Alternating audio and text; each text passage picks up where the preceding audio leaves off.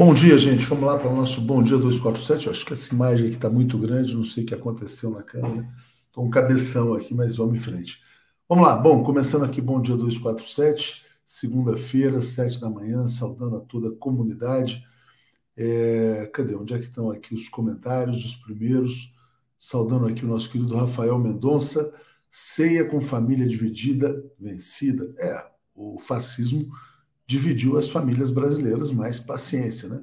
Uma hora vão acabar se conformando. Thelma Guelpa, só faltam seis dias para a grande festa da democracia. Ótima semana a todos. Obrigado, Thelma. Vamos em frente. Bom, vamos lá, gente. É, terrorismo em Brasília, né? Crônica de uma, de uma tragédia anunciada.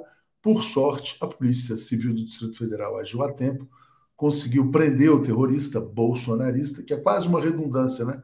Bolsonarista, você pode chamar de terrorista bolsonarista, ou todo terrorista é bolsonarista, ou quase todo bolsonarista é terrorista também. Por quê? Porque o bolsonarismo ele é um método de tentar se impor pela violência, pela força.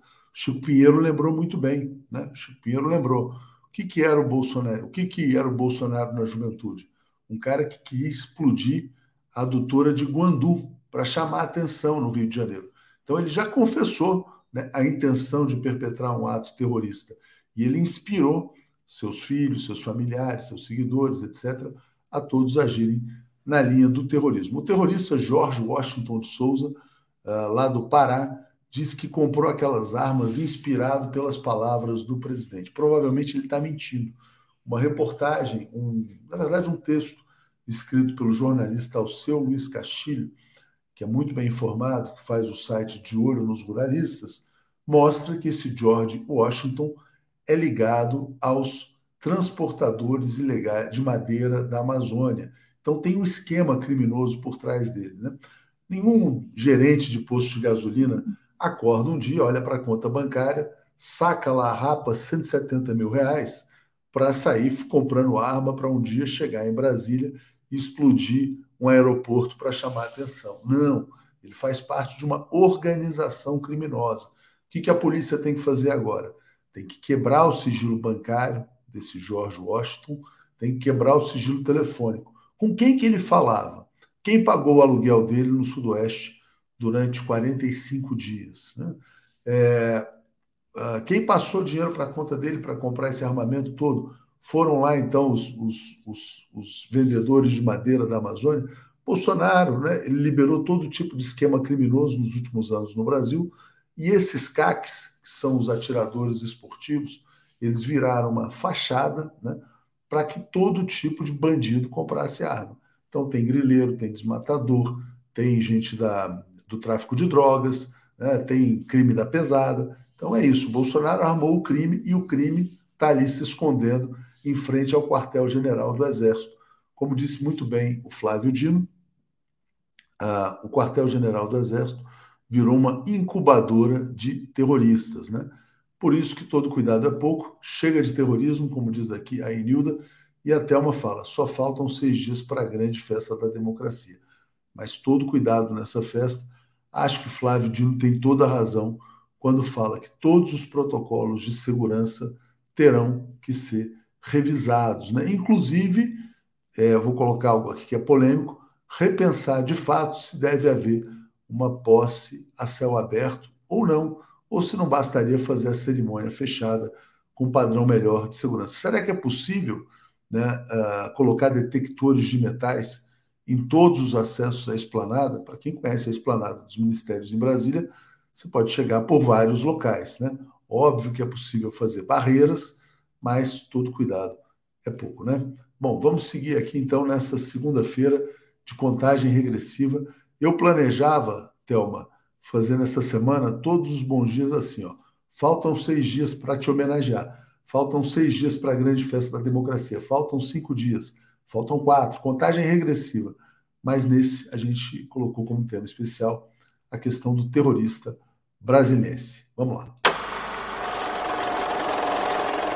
Comentário de Zé Reinaldo. Bom dia, Zé. Tudo bem com você? Bom dia, Léo. Boa semana. Bom dia a todos os nossos internautas aqui que nos acompanham na comunidade da TV 247. Como é que passou o Natal, Zé? Tudo bem? Tudo bem, família, muito tranquilamente. Enfim, muito bom. Sem, sem, sem divisões, né, no seu caso. No seu caso, sem bolsominions, né? Unidade total em torno das causas democráticas e socialistas. É isso aí, é isso aí. Deixa eu agradecer o Nilson Abreu. Esse terrorista está nessa empreitada há mais de dois meses. Ele vai denunciar todos, já está na papuda. Tem que ser pressão total em cima do terrorista, delação premiada, colocar nele a perspectiva de passar todos os dias da sua vida numa prisão de segurança máxima, que esse deve ser o destino dos terroristas, a menos que ele entregue os patrocinadores e toda a quadrilha. Pode ser que chegue até em gente que já está lá nos Estados Unidos para não deixar as impressões digitais. Né? É, Zé, vamos lá, me conta então das efemérides de hoje, dia 26. Pois é, no dia 26 de é, dezembro de, de 1991, é, foi extinta a União Soviética oficialmente, né? Foi o ato formal final de destruição da União Soviética através de uma decisão do então parlamento soviético que se chamava o Soviet Supremo da União das Repúblicas Socialistas Soviéticas. Então, com isso se encerra uma toda uma longa etapa de construção do socialismo naquele país, iniciado em 1917. Inicia-se um processo bastante destrutivo, que foi o processo neoliberal, é, sob o governo caótico do Boris Yeltsin. E depois, a partir do ano 2000, 2001, começou o período do, do Putin, é, que vai se consolidar no poder, é, tentando restaurar, não mais a União Soviética, óbvio, mas pelo menos restaurar a força da nação russa e recolocar a Rússia é, no concerto internacional de maneira digna, altaneira e soberana. Exatamente. Eu estava vendo no Twitter hoje cedo, Zé, os perfis governamentais da Ucrânia celebrando o dia de hoje, né, o dia do fim da União Soviética, que o Putin já falou que foi uma das maiores catástrofes da história Isso. da humanidade. Rivelino Negão dizendo, Zé Reinaldo, é possível que a Rússia, que a Rússia esteja sem armas convencionais para essa guerra? Bom, eu não tenho informação sobre isso. Ah, houve a, a constatação de que o, o, Exército cometeu algumas falhas, o comando cometeu falhas e apresentou algumas vulnerabilidades, mas nos relatórios que nós tivemos, a que nós tivemos acesso, não consta essa questão da falta de armas, e sim problemas de comunicação, é, problemas é, logísticos, problemas administrativos. Mas é uma hipótese e a gente vai atrás da informação. Agradeço bastante aqui ao Manuel Gonzalez, né, nesse final de ano, campanha Seja Membro do 247. A gente já tem muitos membros, mas, mas à medida que vão chegando mais apoiadores, a gente vai reforçando sempre a nossa equipe aqui de jornalismo. É, Zé, vamos então falar sobre Cuba, colocando aqui a notícia, né? Cuba comemorando o aniversário de triunfo da Revolução com obras sociais. Diga, Zé. É isso. A, o aniversário da Revolução Cubana é no dia 1 de janeiro. Então, eles estão lá em contagem regressiva também durante a semana, aguardando a grande festa para comemorar o 64 aniversário da Revolução Triunfante. É, e exatamente na semana em que eles estão em contagem regressiva para esta festa, o governo, apesar de todas as dificuldades conhecidas é, por conta do bloqueio, vem inaugurando obras importantes de infraestrutura, obras ligadas à questão da residência, ao saneamento, é, à educação e obras sociais de todo tipo para, digamos assim, aliviar é, os sofrimentos do povo, insisto, decorrentes do bloqueio, e, ao mesmo tempo, para sinalizar as possibilidades de progresso social que nunca foram perdidas em Cuba, é, porque Cuba, apesar do bloqueio, ela sempre manteve uma perspectiva social bastante forte. Obrigado aqui ao João Pedro. Vou ficar esperando essa arte aqui. Grande abraço. Escolhe uma foto boa, hein? Vamos lá. Diógenes Labre está dizendo: Cuba, nossa irmã, vivas, está aqui. Zé, então vamos falar sobre Nepal, né? um país que a gente quase nunca menciona.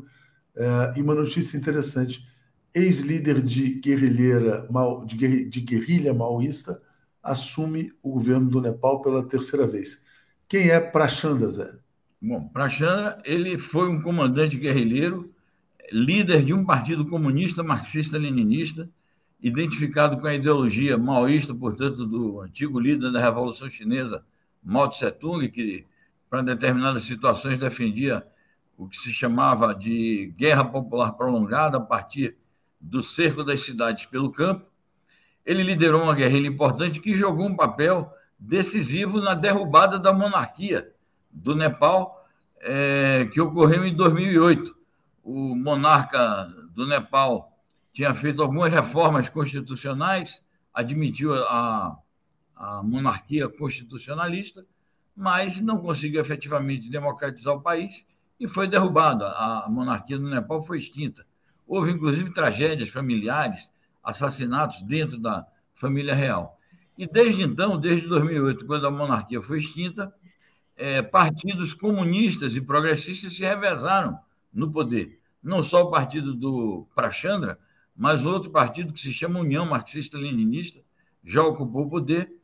E, além desses dois, o próprio Partido do Congresso, Partido do Congresso na mesma tradição indiana, porque o Nepal é um país que fica encravado ali no Himalaia, onde se situa o Pico Everest, e ele fica, é um, é, ele fica encravado entre a China, a parte do Tibete chinês e a Índia. Então, ele tem muito da tradição colonialista britânica e também das lutas pela independência da Índia. Por isso que tem um partido importante, que é o Partido da Burguesia Nacional, que se chama também, à semelhança da Índia, Partido do Congresso. Então, esses três partidos, o Partido Marxista-Leninista do Prachandra, o outro que se chama União Marxista-Leninista e o Partido do Congresso se alternaram no poder ao longo desta década e meia, desde que a monarquia foi extinta no Nepal. Pela terceira vez, é, o Prachandra, comandante guerrilheiro, vai assumir o governo no Nepal é fruto de um acordo feito de alternância de poder entre esse partido e os demais partidos comunistas existentes ali. É uma situação curiosa, onde os partidos comunistas têm uma grande força, apesar de que ainda não conseguiram transformar o Nepal num país socialista. Obrigado, Zé. Obrigado, Lúcio Flávio Dias, dizendo Vivam Zé Reinaldo, Léo 247.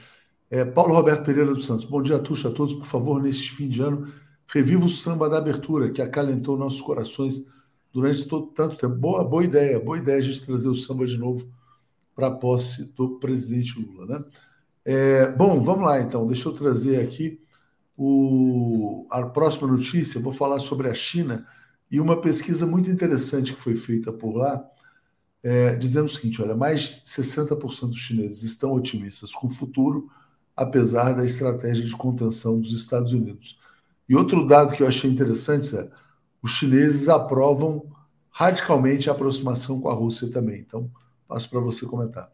Perfeito. É uma pesquisa conduzida por um instituto ligado ao Global Times, que é um jornal, a gente sempre se refere a este jornal aqui, um jornal em língua inglesa, é, que noticia os assuntos chineses e comenta. É um jornal oficioso é, do Partido Comunista da China e do governo da República Popular da China. É interessante destacar que na foto é uma manifestação patriótica de apoiadores do regime socialista comunista chinês, no momento do hasteamento da bandeira ali na praça de Tiananmen, que se chama também, é, tradução disto é Praça da Paz Celestial. Dois assuntos de destaque na pesquisa são exatamente os que você mencionou. Um deles, num ambiente internacional em que os Estados Unidos e seus aliados decidiram pela contenção da China, pela guerra comercial contra a China, é, pelas provocações militares contra a China, principalmente ali na região do Indo-Pacífico, e no, caso dos Estados Unidos, uma guerra que vai além da guerra comercial, porque a tentativa de impedir uh, o acesso da China aos semicondutores, e onde ressalta a questão de Taiwan, é, que é um território chinês que os Estados Unidos insistem em apoiar os movimentos separatistas. Então, neste ambiente, os chineses dizem, 60%, que apesar de tudo isso, eles se sentem otimistas em relação ao desenvolvimento futuro da, da inserção da China no mundo. Ao mesmo tempo, ao falar desta inserção, é, uma maioria também significativa de chineses se pronuncia a favor da amizade, preferem a amizade com a Rússia e saúdam a política externa chinesa de tentativa de neutralizar a influência estadunidense junto à União Europeia e atrair para o seu lado a União Europeia no sentido de é, favorecer a criação do mundo multipolar. Muito interessante. É isso aí, Zé. Bom, vamos lá, vamos seguir aqui. E agradecendo ao Luiz Melo, dizendo: ainda faltam seis longos dias para o fim da triste era Bolsonaro. É, Zé, também sobre a China, uma fala aqui do chanceler Wang Yi, né, destacando a luta contra o poder hegemônico dos Estados Unidos como um dos seus maiores sucessos diplomáticos. Né? Então, a China, como você falou, está decidida a contribuir para a construção do mundo multipolar. Exato. E a gente nota uma relação direta entre a notícia anterior que comentamos e esta. É uma espécie de balanço que o Wang Yi, chanceler chinês, está fazendo sobre a sua gestão e sobre, naturalmente, o que ocorreu no ano de 2022, que se encerra é, esta semana, e destaca os êxitos da diplomacia chinesa, exatamente a sua capacidade em enfrentar as ameaças estadunidenses, o cerco, a tentativa de isolamento, as provocações em relação a Taiwan. Enfim, é um balanço positivo que a chancelaria chinesa faz e a gente o que pode é esperar que esses êxitos se transformem numa influência maior da China no sentido da paz, no sentido de um mundo mais equilibrado, como a gente tem dito aqui, um mundo multipolar, e da conquista de, de autonomia e direitos para todos os povos do mundo. Exatamente. Zé, vamos lá, vamos seguir. Eu estava só rindo aqui, eu vejo aqui, o cara confessa que queria explodir um aeroporto, né? E aí a, a manchete do UOL é suspeito de terrorismo, né? Bom, por que, que eles têm tanta dificuldade em chamar terrorista de terrorista? Bom, vamos falar da Rússia. Tem duas notícias aqui sobre o Dmitry Medvedev.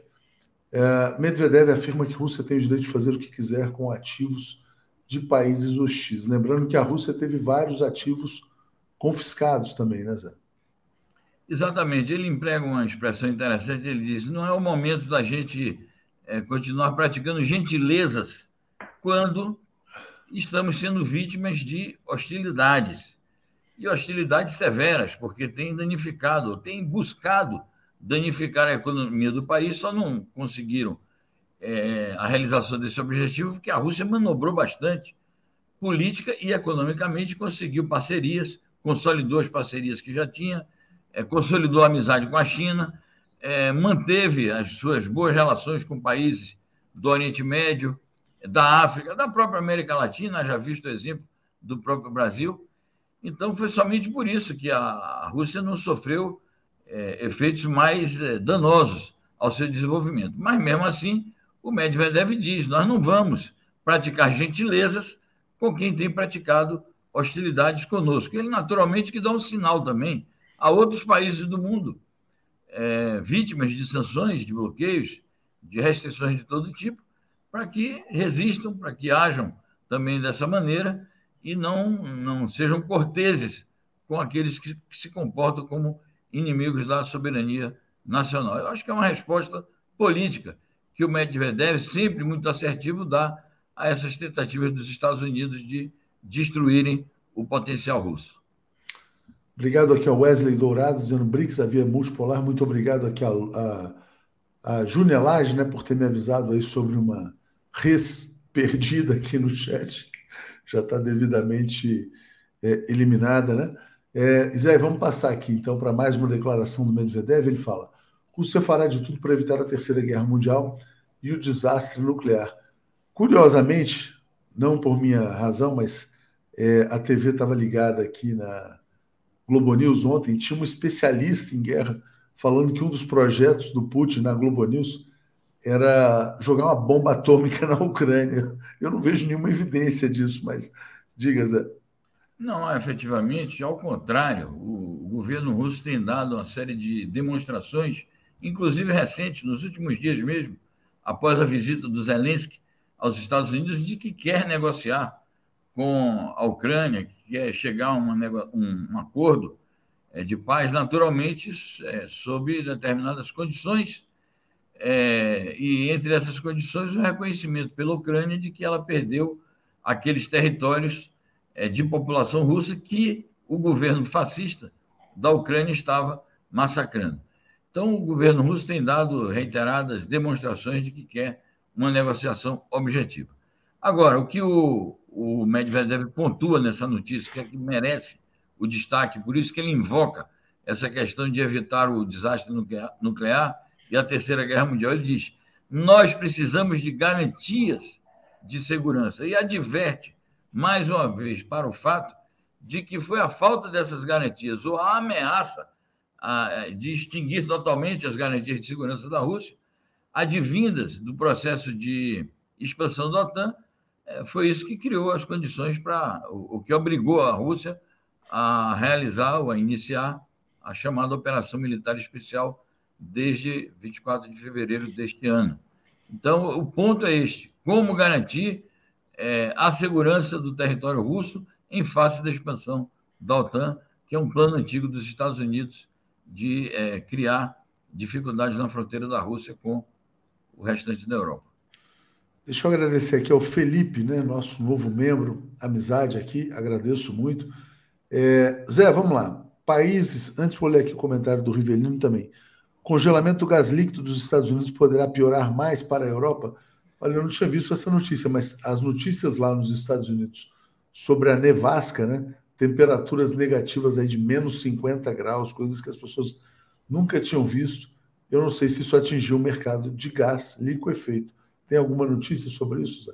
Não tenho, mas é uma hipótese plausível. Vamos atrás da, das informações sobre isso. De fato, essas nevascas aí criam problemas seríssimos para a vida cotidiana das pessoas e também para a economia do país, né?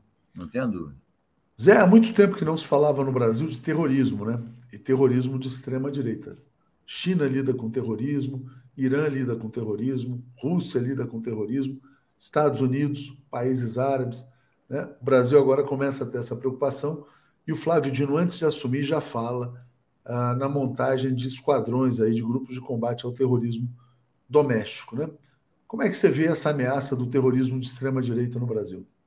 Com muita preocupação, porque de fato é um fenômeno novo no Brasil. A gente se recorda é, do que? Do Rio Centro, nos estertores da ditadura militar, aquela tentativa de, de cometer também um ato terrorista ali na, numa festa de 1 de maio. É, de fato, é um fenômeno novo no Brasil é fruto do governo de extrema-direita, fruto da multiplicação desses é, chamados clubes de, de caçadores e colecionadores e atiradores, fruto desse discurso de ódio do bolsonarismo, fruto dessa política de facilitar a aquisição de armas é, dentro daquele discurso do Bolsonaro de que é preciso armar a população civil com esta finalidade de atacar as forças progressistas. Então, de fato, é um fenômeno novo e preocupante. Eu quero também destacar que, como fenômeno novo, e nós temos um exemplo aí a partir de ontem, é o uso de comunidades indígenas para fins também de é, realização de manifestações ou atos hostis à democracia. De maneira que o Bolsonaro criou uma certa base de um lupesinato, de gente ligada também ao agronegócio, ao banditismo de madeireiras, de garimpeiros, de setores é, das comunidades indígenas que se insurgem contra as corretas políticas que a FUNAI antigamente propunha e realizava. Então, nós estamos diante realmente de fenômenos novos e graves e que atentam realmente contra a segurança da população brasileira e contra o regime democrático. É preciso agir com toda a energia para garantir a consolidação da democracia no país e impedir é, uma matança de, de, de população, porque eles não se detêm diante de crimes de lesa humanidade. Bom, Leonardo Albino está dizendo que o terrorismo é modus operandi da direita fascista e golpista. Exato. Maurílio diz que Bolsonaro abriu o hospício. E quero te perguntar, aproveitando esse comentário aqui também, é, do Márcio Rocha, quando ele fala que tem que ter punição severa aos terroristas. Ontem, o Gilberto Maringoni colocou: olha, diante do que a gente está vendo no Brasil, vamos precisar de uma nova comissão da verdade para investigar a fundo todos os terroristas, que aparentemente né, a gente fala: ah, não, veja bem, é um empresário paraense que está ali conectado a esquema de madeira ilegal, mas está havendo proteção também de militares, né? Eles estão numa área militar. essa declaração do Flávio Dino, Zé, de que aquilo lá virou uma incubadora de terrorismo?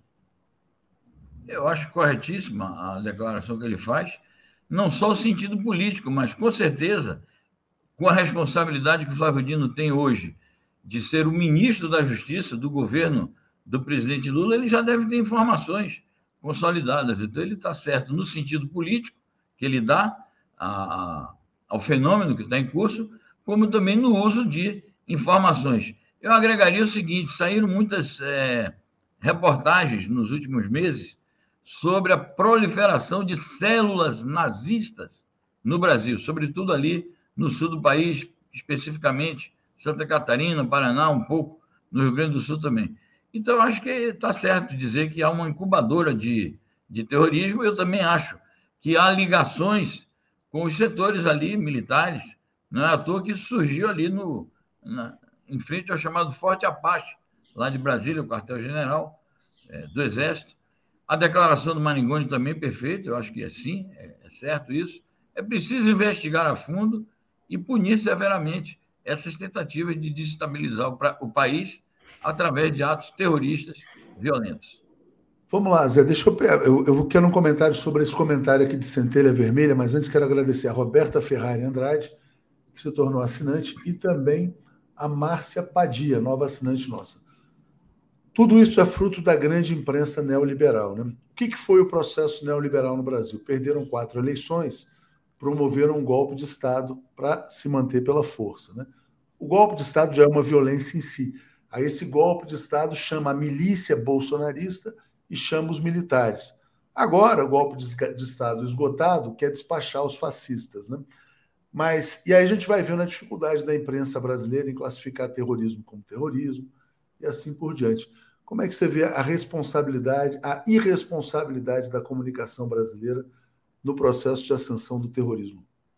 Eu acho que sim, que eles cevaram as forças democráticas, eles alimentaram esse espírito antidemocrático no país é, semearam o, o, discurso de ódio e isto, naturalmente, que vai é, resultar, se não for contido, vai resultar em prejuízo para todos os setores, inclusive os setores liberais, que se dizem liberais. É, enfim, é um risco muito grande para a democracia do Brasil.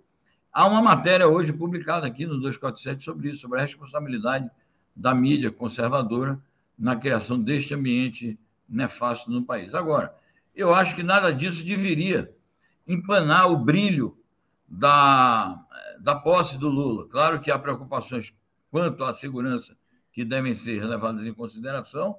Pode ser que seja necessário mudar alguma coisa no roteiro, mas nada disso deve também obscurecer o, o espírito, o sentimento de esperança do povo brasileiro, de festa, de comemoração pelo advento de um novo ciclo democrático em nosso país que será inaugurado a partir de pouco uma semana, né?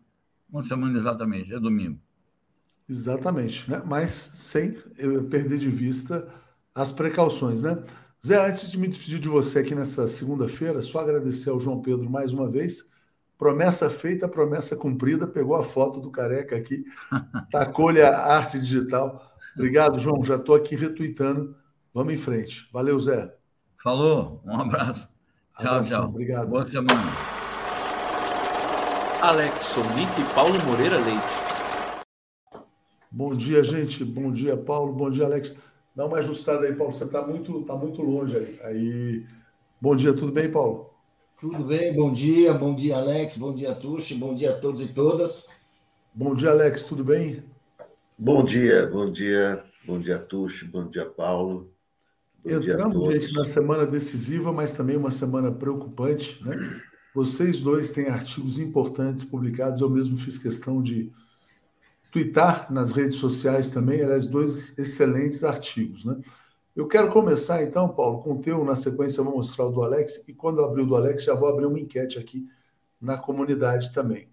Bom, o seu, na verdade, é sobre o desastre anunciado. Certeza de impunidade explica a bomba de Brasília mas o cara está preso, né? Quer dizer, óbvio, havia um ambiente de impunidade desde, desde a diplomação do presidente Lula.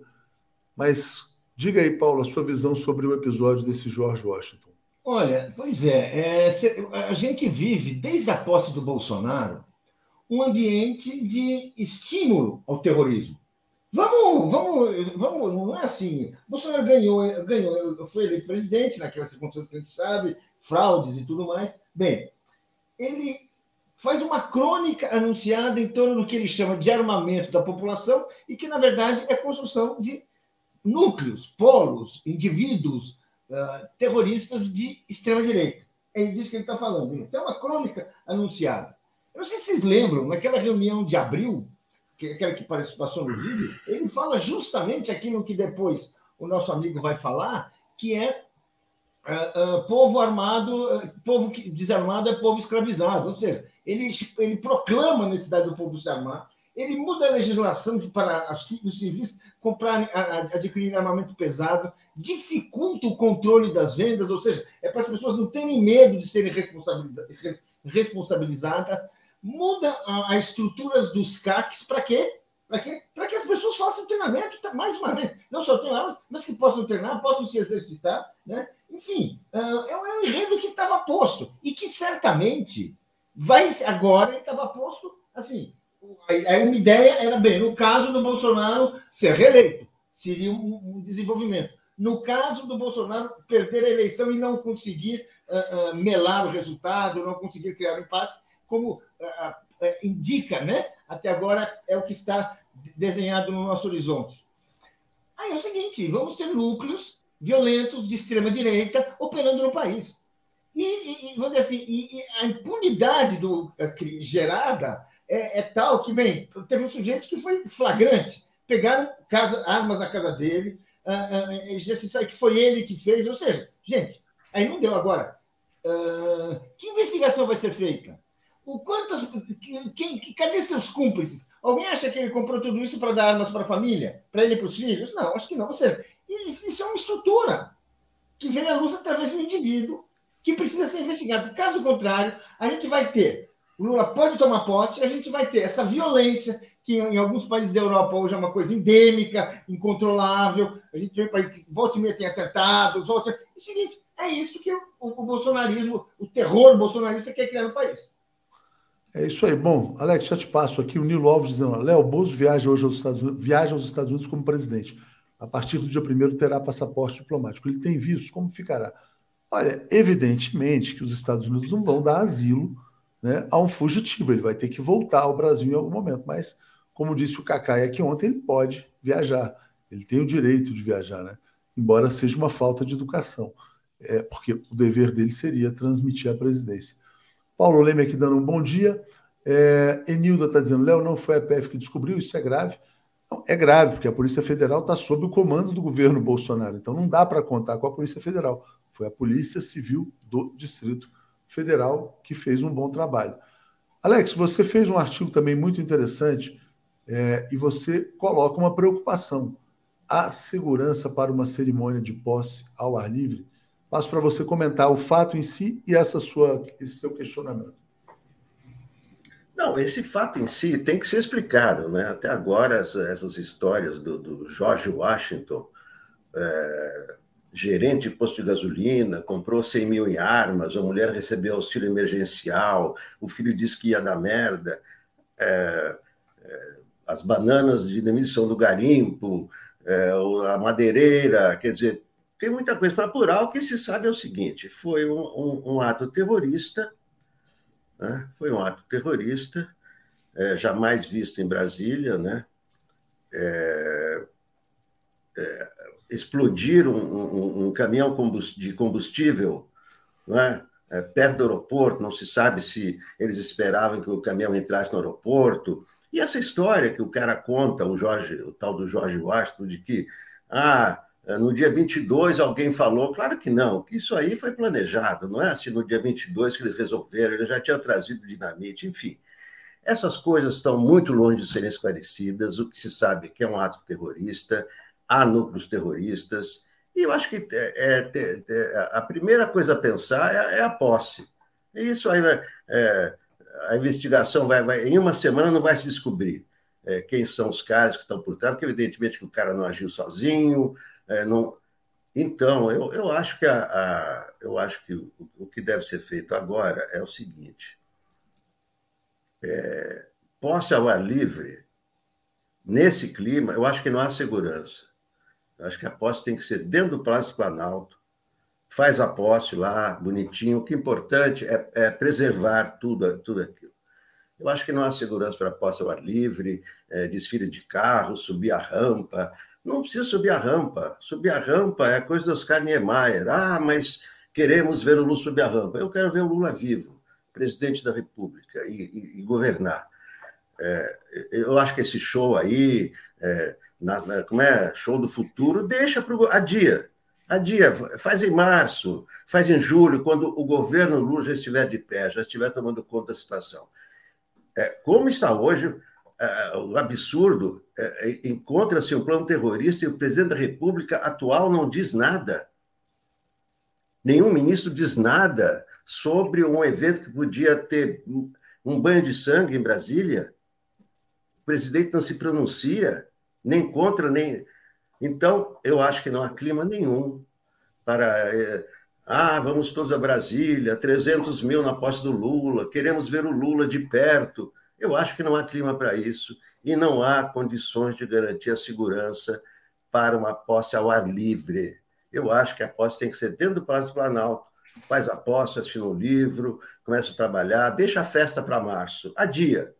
Adia a festa. Ah, ah mas queremos, queremos ver o, o Pablo Vittar cantar. Tá bom, eu, eu quero ver o Lula vivo. Então, eu acho que tudo isso tem que ser adiado, festa tal, toma posse, Palácio do Planalto lá dentro, as autoridades, os chefes de Estado, lá dentro do Palácio do Planalto. Eu, eu acho que essa, essa é a solução mais ponderada. É, Alex, aproveitando o seu comentário, né, muitas pessoas questionaram: ah, mas vocês vão fazer uma festa de Réveillon em Brasília, tal, não sei o quê, porque evidentemente tem muitas pessoas nossas lá e muitas pessoas que seguem a TV 247 indo para Brasília. O que, que eu pensava, né? Falava assim, pô, tudo bem. Ah, a gente fecha um restaurante para fazer um encontro tal. E se tiver uma invasão de bolsominions? Né? Qual que é a minha responsabilidade sobre isso? Falei, não dá. Não dá para fazer nenhum tipo de evento em Brasília com tanto terrorista solto. Por quê? Porque o presidente da República do Brasil é um terrorista. É um terrorista cercado de terroristas que estimulam o terrorismo. O que, que disse o terrorista?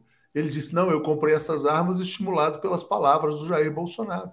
Então, se o Brasil hoje é governado por terroristas, qual que é a segurança que nós temos para fazer, no nosso caso, né, um Réveillon em Brasília? E qual que é a segurança, na verdade, o Alex está colocando, é um ponto importante. Vou passar para você comentar. É, a Rita de Castro está dizendo: não podemos esquecer que Bolsonaro praticou terrorismo quando era militar. Ele aparelhou o país e agora está colhendo o que plantou. Bolsonaro precisa ser preso assim que Lula for empossado. Olha, se a cadeia de comando levar o Bolsonaro, e eu acho que pode levar, Acho que, inclusive, essa fuga para os Estados Unidos é para ficar longe, tá longe quando as bombas explodissem, né? Evidente que tem que ser preso. O Celo Mendonça deviam colocar um telão do lado de fora mostrando a posse. Paulo, há segurança para uma posse aberta em Brasília, na sua opinião? Olha, eu vou falar, eu me considero, e considero todos nós, bastante impressionado por, por essa notícia, pelo, uh, enfim, realmente, né, a vulnerabilidade é grande, né, esse projeto, que eu não sei se é um projeto apenas delirante ou se é um projeto factível, né? Uh, se é um projeto, uh, uh, se não é um projeto delirante, e esse sujeito não é apenas um translocado, porque vamos, vamos, vamos e vamos e convenhamos, né? Não pega um caminhão, faz uma coisa aqui, depois faz outra ali, e, e daí vai juntar uma bomba aqui. Vai... Peraí, é, é, delírios de extrema-direita não quer dizer. Ele que explodiu uma estação de, de energia em Taguatinga para causar o caos, e ele dizia. Mas é, que é, passar, ele dizia o seguinte: a partir desse apagão haverá o estado de sítio e a intervenção militar. Ele estava falando isso sozinho, né? Ou será que não tinha mais ninguém no Pois é, vamos, vamos ver o que, é, vamos ver o que, é, sabe? Quer dizer, agora, mudar totalmente o cenário da posse, eu não sei. Eu quero ouvir gente que, assim, tem que investigar mais, tem que saber mais, tem que não só falar com ele, tem que apurar as pessoas que compraram armas, tem que apurar os CACs. Tem que... Peraí, por quê? Porque cancelar, você pode, pode cancelar quanto a gente quiser, se a gente achar que não tem condições. O que eu acho é que agora tivemos uma, assim, a Polícia Civil de Brasília, gente, a Polícia Civil de Brasília prendeu esse cidadão. Esse cidadão, depois de passar uma noite, uh, uh, umas horas na, na entregou uma, uma história fantástica. Vamos atrás dessa história. Vamos perguntar mais. queremos saber mais. Sabe?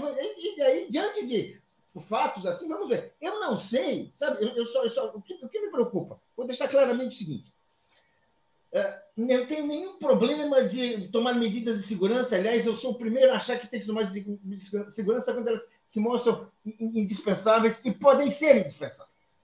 Mas estamos falando de um, de um presidente, presidente que foi eleito com milhões de votos, 60 milhões de votos. Nunca ninguém teve uma votação desse tamanho no Brasil e que nós achamos que deve ser impostado assim num ambiente de festa. Se nós vamos trocar um ambiente de festa da posse do Lula por um ambiente de medo, Bem, isso pode ser necessário, eu não vejo nenhum problema. Mas espera aí, vamos saber exatamente o que nós estamos fazendo. Não vamos pegar um caso aqui de um sujeito ali, de empresário, que é uma história estapafúrdia, maluca, tem que ter, já tem meios de saber agora o que é, e vamos ver o que é. Sabe? E daí fala assim, fora assim, nada mais fácil do que fazer uma posse nesse estilo que o, que o Alex falou. Faz um do Planalto, fechado, transmite pelo telão, pronto. Ótimo, perfeito. Agora, o problema é saber o que, do que, que nós estamos falando. E não recuar, fugir. Assim, eu acho que senão fica meio, sabe? Parece que realmente, ufa, é, assim, né? Se fosse se for fogo de artifício, porra, imagina, né? Olha só, eu acho que assim, essa questão, né? Muitas pessoas, ah, não, veja bem, o Lula não pode demonstrar medo tal. Vamos falar mais sobre isso. A Cláudia Barros, que é assinante aqui há 40 meses, está dizendo: vamos deixar para o primeiro de maio. Eu vou ler todos os comentários para a gente seguir neste debate aqui. É... Mark está dizendo: estou mais impressionado pelo fato de nós estarmos impressionados com isso. Será o único delirante? A descoberta foi casual. Sorte permitiram, como o Dino disse, que se criarem incubadoras de terrorismo. Existirão mais? Eu acho que assim, olha, é muito mais provável que existam outros terroristas do que dizer que não existem. E vou dizer assim: nem todos os terroristas querem explodir o aeroporto. Vou pegar o seguinte: vou dar um exemplo. Um cara que tenha comprado um revólver, né, coloque uma camisa do MST, uma camisa vermelha, vá lá de infiltrado e, de repente, no meio da posse, dá 50 tiros. Né? Então, assim, dizer, isso é provável, até plausível. Robson Leal, nem nos dragões guardas do palácio eu confio. Rivelino, não dá para confiar no governo do DF nem de Goiás, parceiros do Bozo. Denise, não podemos ficar aquados, jamais cancelar a festa do povo. Pelo contrário, devemos invadir Brasília com a celebração da democracia. Desculpa, gente, acabei não conseguindo Saúde. segurar um, um espirro aqui. É, Carlos França dizendo: concordo com o Alex, o melhor é termos Lula vivo e todos os bandidos na cadeia de imediato. Chega de impunidade, chega de aceitar fiança nessas prisões gravíssimas. Olga, adorei Alex em março eu vou. E o Nilson, o terrorismo do DF deu um tiro no pé por não saber das câmeras no entorno do aeroporto. Disse que a bomba foi colocada por um tal Alain. Mauro César apoia e o Célula dizendo: deviam colocar um telão do lado de fora mostrando a posse. Então, devolvendo para você, Alex, só trazendo a nossa enquete aqui, ó, 68% dizendo que não há segurança para uma posse ao ar livre. E vou botar aqui a notícia: o Flávio Dino, que é o futuro ministro da Justiça, né, não é o atual, não conta com a colaboração desse governo, não dá para confiar na investigação do Anderson Torres nem da Polícia Federal. Ele está dizendo que a Secretaria de Segurança do DF reavalia todo o planejamento para a posse de Lula. Então, Alex, devolvendo, você vê que tem aí opiniões variadas, né? Se devemos invadir Brasília para celebrar ou não. Porque depois é o seguinte, invade Brasília, quer dizer, um cara chega lá, mata 10 pessoas, quer dizer, como é que vai se dizer? Quer dizer, o que, que vai ser da posse? Diga, Alex. É, é, o seguinte, nós estamos vivendo um, um tempo totalmente atípico, né? Eu, eu compreendo a euforia das pessoas, tem gente indo de bicicleta, porque é a grande festa, o brasileiro adora festa, é, e tudo isso. É, ontem foi encontrado outro artefato, vocês viram? Em Taguatinga também. Então, acho que dá sopa para o azar numa hora dessa, numa hora que né, Lula conseguiu é, derrotar Bolsonaro, dá sopa para o azar numa hora dessa, eu, eu acho é, irresponsabilidade. É, o, o, Flávio Dino, o Flávio é ministro da Justiça e da Segurança Pública, né? por isso que ele está acompanhando o caso, não só da Justiça. Né? O atual ministro não, disse ali uma frase, quer dizer, não há, não há nenhum suporte, né? não há nada, não há nada, não há nada que o, o governo eleito possa fazer para impedir algum ato o, o, o Flávio Dino não, não, tem, não tem um papel agora, ele só pode acompanhar. nem ninguém do governo pode interferir. Então, eu, eu realmente é, gostaria, gostaria é, que fosse como em 2002, o carro aberto, muita festa, muita alegria, mas o clima não é esse. É, o, o, clima está tão pesado, vou dar, vou dar um exemplo pequeno, tá? É, como alguns sabem, eu, eu, tenho uma TVzinha chamada TV Solnic. Ontem, ontem, dia de Natal, eu fiz um programa falando, claro, evidentemente, sobre esses acontecimentos. A invasão de, de, de, de bolsonaristas na minha rede eu nunca vi. Nunca vi me xingando, aquelas coisas todas. Isso é uma TV pequenininha, que não tem nenhuma importância, que não, não tem nem 10 mil inscritos. Eu nunca vi, eu, eu tive que deletar um por um, todos, ah, Lula na cadeia, Lula morto, você é um velhote que tem que morrer também. Assim, uma coisa que eu nunca tinha visto. Então, eu acho que o clima está muito pesado, o clima está muito pesado. É... A maioria dos, dos presidentes brasileiros não subiram a rampa, não tem. Ah, Lula vai subir a rampa, não vai subir a rampa. Lula foi eleito, Lula tem que tomar posse, tem que assinar o livro que ele é o presidente. Subir a rampa ou não. No Catete, no Rio de Janeiro, nunca teve rampa. Isso é invenção do Niemeyer, que botou a rampa e tal. Mas não é necessário. Ah, mas o Lula vai subir a rampa, o Lula vai no oratório, não podemos mostrar medo. O que nós não podemos é, é, é, é depois consertar as coisas depois que acontecerem. Né? É, é, imagina esse caminhão se tivesse explodido com 60 mil, não se sabe se é, era para explodir dentro do aeroporto, abastecer um avião, se era para explodir naquela área, o que aquele caminhão estava fazendo ali, enfim, em uma semana não vai se descobrir esse enredo.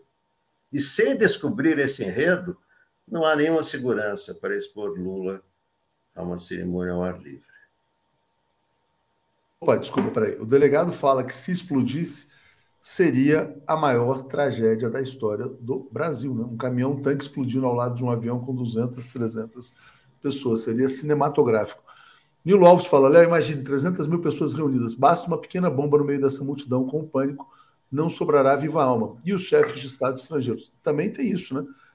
Será que eles contro conseguem controlar o acesso a toda a esplanada de detector de metal, de bomba caseira, de tudo isso? Lembrando que o poder hoje é um poder terrorista, né? Roberto Andrade, estou de passagem comprada, mas estou temeroso. Não sinto segurança para o Lula e para nós. Estou inseguro. Se um louco desses cometer atentados, é uma é preocupação natural. Franklin Caetano tem que enfrentar. Se recuar da posse, vai parecer derrota daqui a pouco meia dúzia derruba a República. Não, eu acho que não. Se o Lula assumir, montar os comitês antiterrorismo e prender os terroristas com os, com os instrumentos de inteligência, tem que prender todo mundo. Tem que chegar para cima desse George Washington. Quem pagou? Ah, foi o empresário X. Quem pagou o empresário X? Cana para todo mundo. É assim que funciona. Terrorismo tem que ser enfrentado com, na linha dura, não tem moleza, né? Nilson Abreu. Alex, muito neura. O palanque estará distante do palácio. A festa vai acontecer e será bonita. Jairo Costa, cadeia para inspirações em cadeia que começou com o Inominável. Há uma série de atos terroristas realizados, onde o Rio Centro é o caso mais emblemático. Hoje as Forças Armadas querem uh, terceirizar. Jurandir, o medo não pode impedir que o povo esteja na posse de um governo popular. É, coletivizando, Paulo Vinícius, é uma progressão, não é isolado. Nilson está dizendo, a esplanada estará repleta, não tem volta, que precisa ser eficiente é a segurança. Vai ser muito bonita e sem medo, né? Então, Paulo tem aí essas divisões, então passo para você ainda dar mais uma opinião, depois a gente muda de assunto aqui sobre o Ministério. Diga, Paulo. Eu, eu, veja só, eu acho um absurdo a gente, em 24 horas, decidir mudar um planejamento da posse que nós pensávamos até outro dia que ia ser um momento histórico. E agora nós já queremos jogar para março. Quem sabe? Abril? Quem sabe? Primeiro de abril? Primeiro de maio? Não, gente, porque a gente tem o seguinte: nós temos pessoas absolutamente qualificadas e preparadas para fazer uma investigação de nossa confiança, que seja paralela, que não seja com tanto que a gente possa ter de acesso a informações oficiais e a uma, investigação para nos dizer: olha, não há condição de fazer uma posse ao ar livre. Não há, e não há, e ponto. E ponto. É essa situação que o Brasil chegou. O presidente eleito por 60 milhões de votos não pode tomar posse ao ar livre. Ok, ok. vai, vamos ver, vamos examinar, vai, alguém vai concluir. Alguém que a gente. Flávio Dino, sei lá quem, alguém vai concluir. Alguém da confiança do presidente, da, do presidente eleito vai concluir. E a gente adia. O que eu sou contra é. Acabou de acontecer, descobrir um plano eh, terrorista, encontramos um, e nós já sabíamos que tem outros terroristas assumidos por aí em atividade, bem, e a gente vai cancelar um plano que tinha feito, uma organização, convites, uh, uh, festas, tudo. Gente, a gente até um dia a gente avisa agora. É, a gente tem que decidir. Eu sou a favor que a gente decide sabendo do que se trata. Não esse impressionismo, que me desculpem, tem muita carga emotiva aí, disfarçada por racionalidade, e que a gente não vê. Que se isso ocorrer, já vai ser um problema para um governo que não consegue tomar posse como planejado. Pode ser que devamos fazer isso? Pode ser. Mas vamos fazer isso com consciência. Vamos fazer isso com conhecimento. Não com essa leitura que nós temos até agora, que é absolutamente, primeira, superficial, não sabemos nem as conexões desse cidadão, não sabemos nada. E podemos saber sim, e temos o direito sim de saber, e temos um governo que vai tomar posse, desculpa, ele já tem muitas conexões para se informar. Não está ali, assim, em casa, sem poder pôr o pé para fora na rua, né? É, Bom, eu concordo com esse comentário aqui do Fernando Castro. Ó. Uma morte de uma única pessoa já seria uma tragédia e vai fragilizar o governo. O governo precisa tomar posse, combater o terrorismo para dar segurança para o povo. Estamos sob um governo nazista. Inclusive, é, um atentado pode acontecer com alguém se passando por infiltrado. Né? É muito fácil botar uma camisa vermelha e dar uns tiros para cima também. Né? É, tudo pode acontecer num evento desse porte. É, Adriana Vaz, vocês estão ligados que milhares de pessoas já estão indo para Brasília, centenas de milhares de, Brasília, de pessoas. Vai ser gigantesco. Pois é, estamos ligados, estamos falando sobre isso.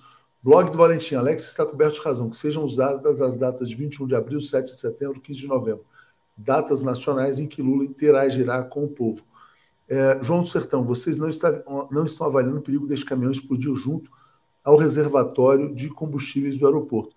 Isto explodiria o aeroporto. E olha só, não foi um gerente de um posto de gasolina que fez isso sozinho. E também acho que não foi ele que fez isso sozinho com transportadores de madeira. Na minha opinião, tem gente pesada do é. governo brasileiro envolvido nisso. Lúcio Raezer, podem opinar, mas é Lula quem decide. Fernando Jali, Gilberto Ruvino está dizendo assim: ó, o fascismo promove medo. Fiz reserva e estarei junto com a família para comemorar a vitória da democracia. Gratidão ao Lula. Zé Roberto dizendo, pela continuidade da democracia, deixemos a festa para depois. Né? De todos aqui, Alex, o Lula chega hoje novamente a Brasília para fechar o ministério, né? vai anunciar 16 ministérios restantes nessa semana. E a grande dúvida, de fato, é que a questão Simone Tebet, Marina, Marina aparentemente vai para o meio ambiente, Simone Tebet está caminhando para Ministério das Cidades, porque também não vai para o planejamento Pode até ser que vá para o planejamento, mas a tendência é o Ministério das Cidades. Diga, Alex, o fechamento do governo Lula nessa semana. É, o, o grande, o grande problema continua sendo onde, onde colocar Simone Tebet. Né? Eu até li um comentário da, da Helena Chagas de que a Simone Tebet ficaria feliz se fosse indicada para o STF no lugar do Lewandowski. Eu acho que não tem nada a ver, não faz nenhum sentido. Aí seria uma coisa assim, ah, já que não tem lugar para você, fica aqui. É porque ela não tem nenhum histórico de STF, quer dizer, eu acho que não pode também transformar isso num cavalo de batalha assim. E ela é, tem que estar no governo, né? não, não no, no STF, que vai colocar no STF, então não vejo nenhum sentido né, em, em colocar Simone Tebet no STF né? Colocar algum ministério vai colocar, eh, isso é, já está definido, né? Algum, algum, algum ministério vai ter, né? Então ela vai ter o seu lugar no governo e, e, tudo, e não, não há dúvida. Né? Seja cidade. Planejamento também não tem nada a ver com ela, pelo amor de Deus. O que ela tem a ver com planejamento? Né? O, o, o que está se procurando no planejamento é um economista, né? não, não uma Simone Tebet, tem nada a ver com isso. Então, não é planejamento, não é, não é STF, né? o, o papel dela está mais ali para cidades, enfim. É, a Marina está definido já, que é ministro do Meio Ambiente, né? vários ministros estão definidos, Paulo Pimenta, na SECOM, Paulo Teixeira, na, nas comunicações, quer dizer, é? o, que o Lula vai tratar agora de, de, definir entre hoje e amanhã, por isso que amanhã ele iria né, divulgar mais alguns ministros, não se sabe se todos, mas talvez todos, né, que precisa definir são esses ministérios do, do, do, do Centrão, do, do MDB, do, vai ter.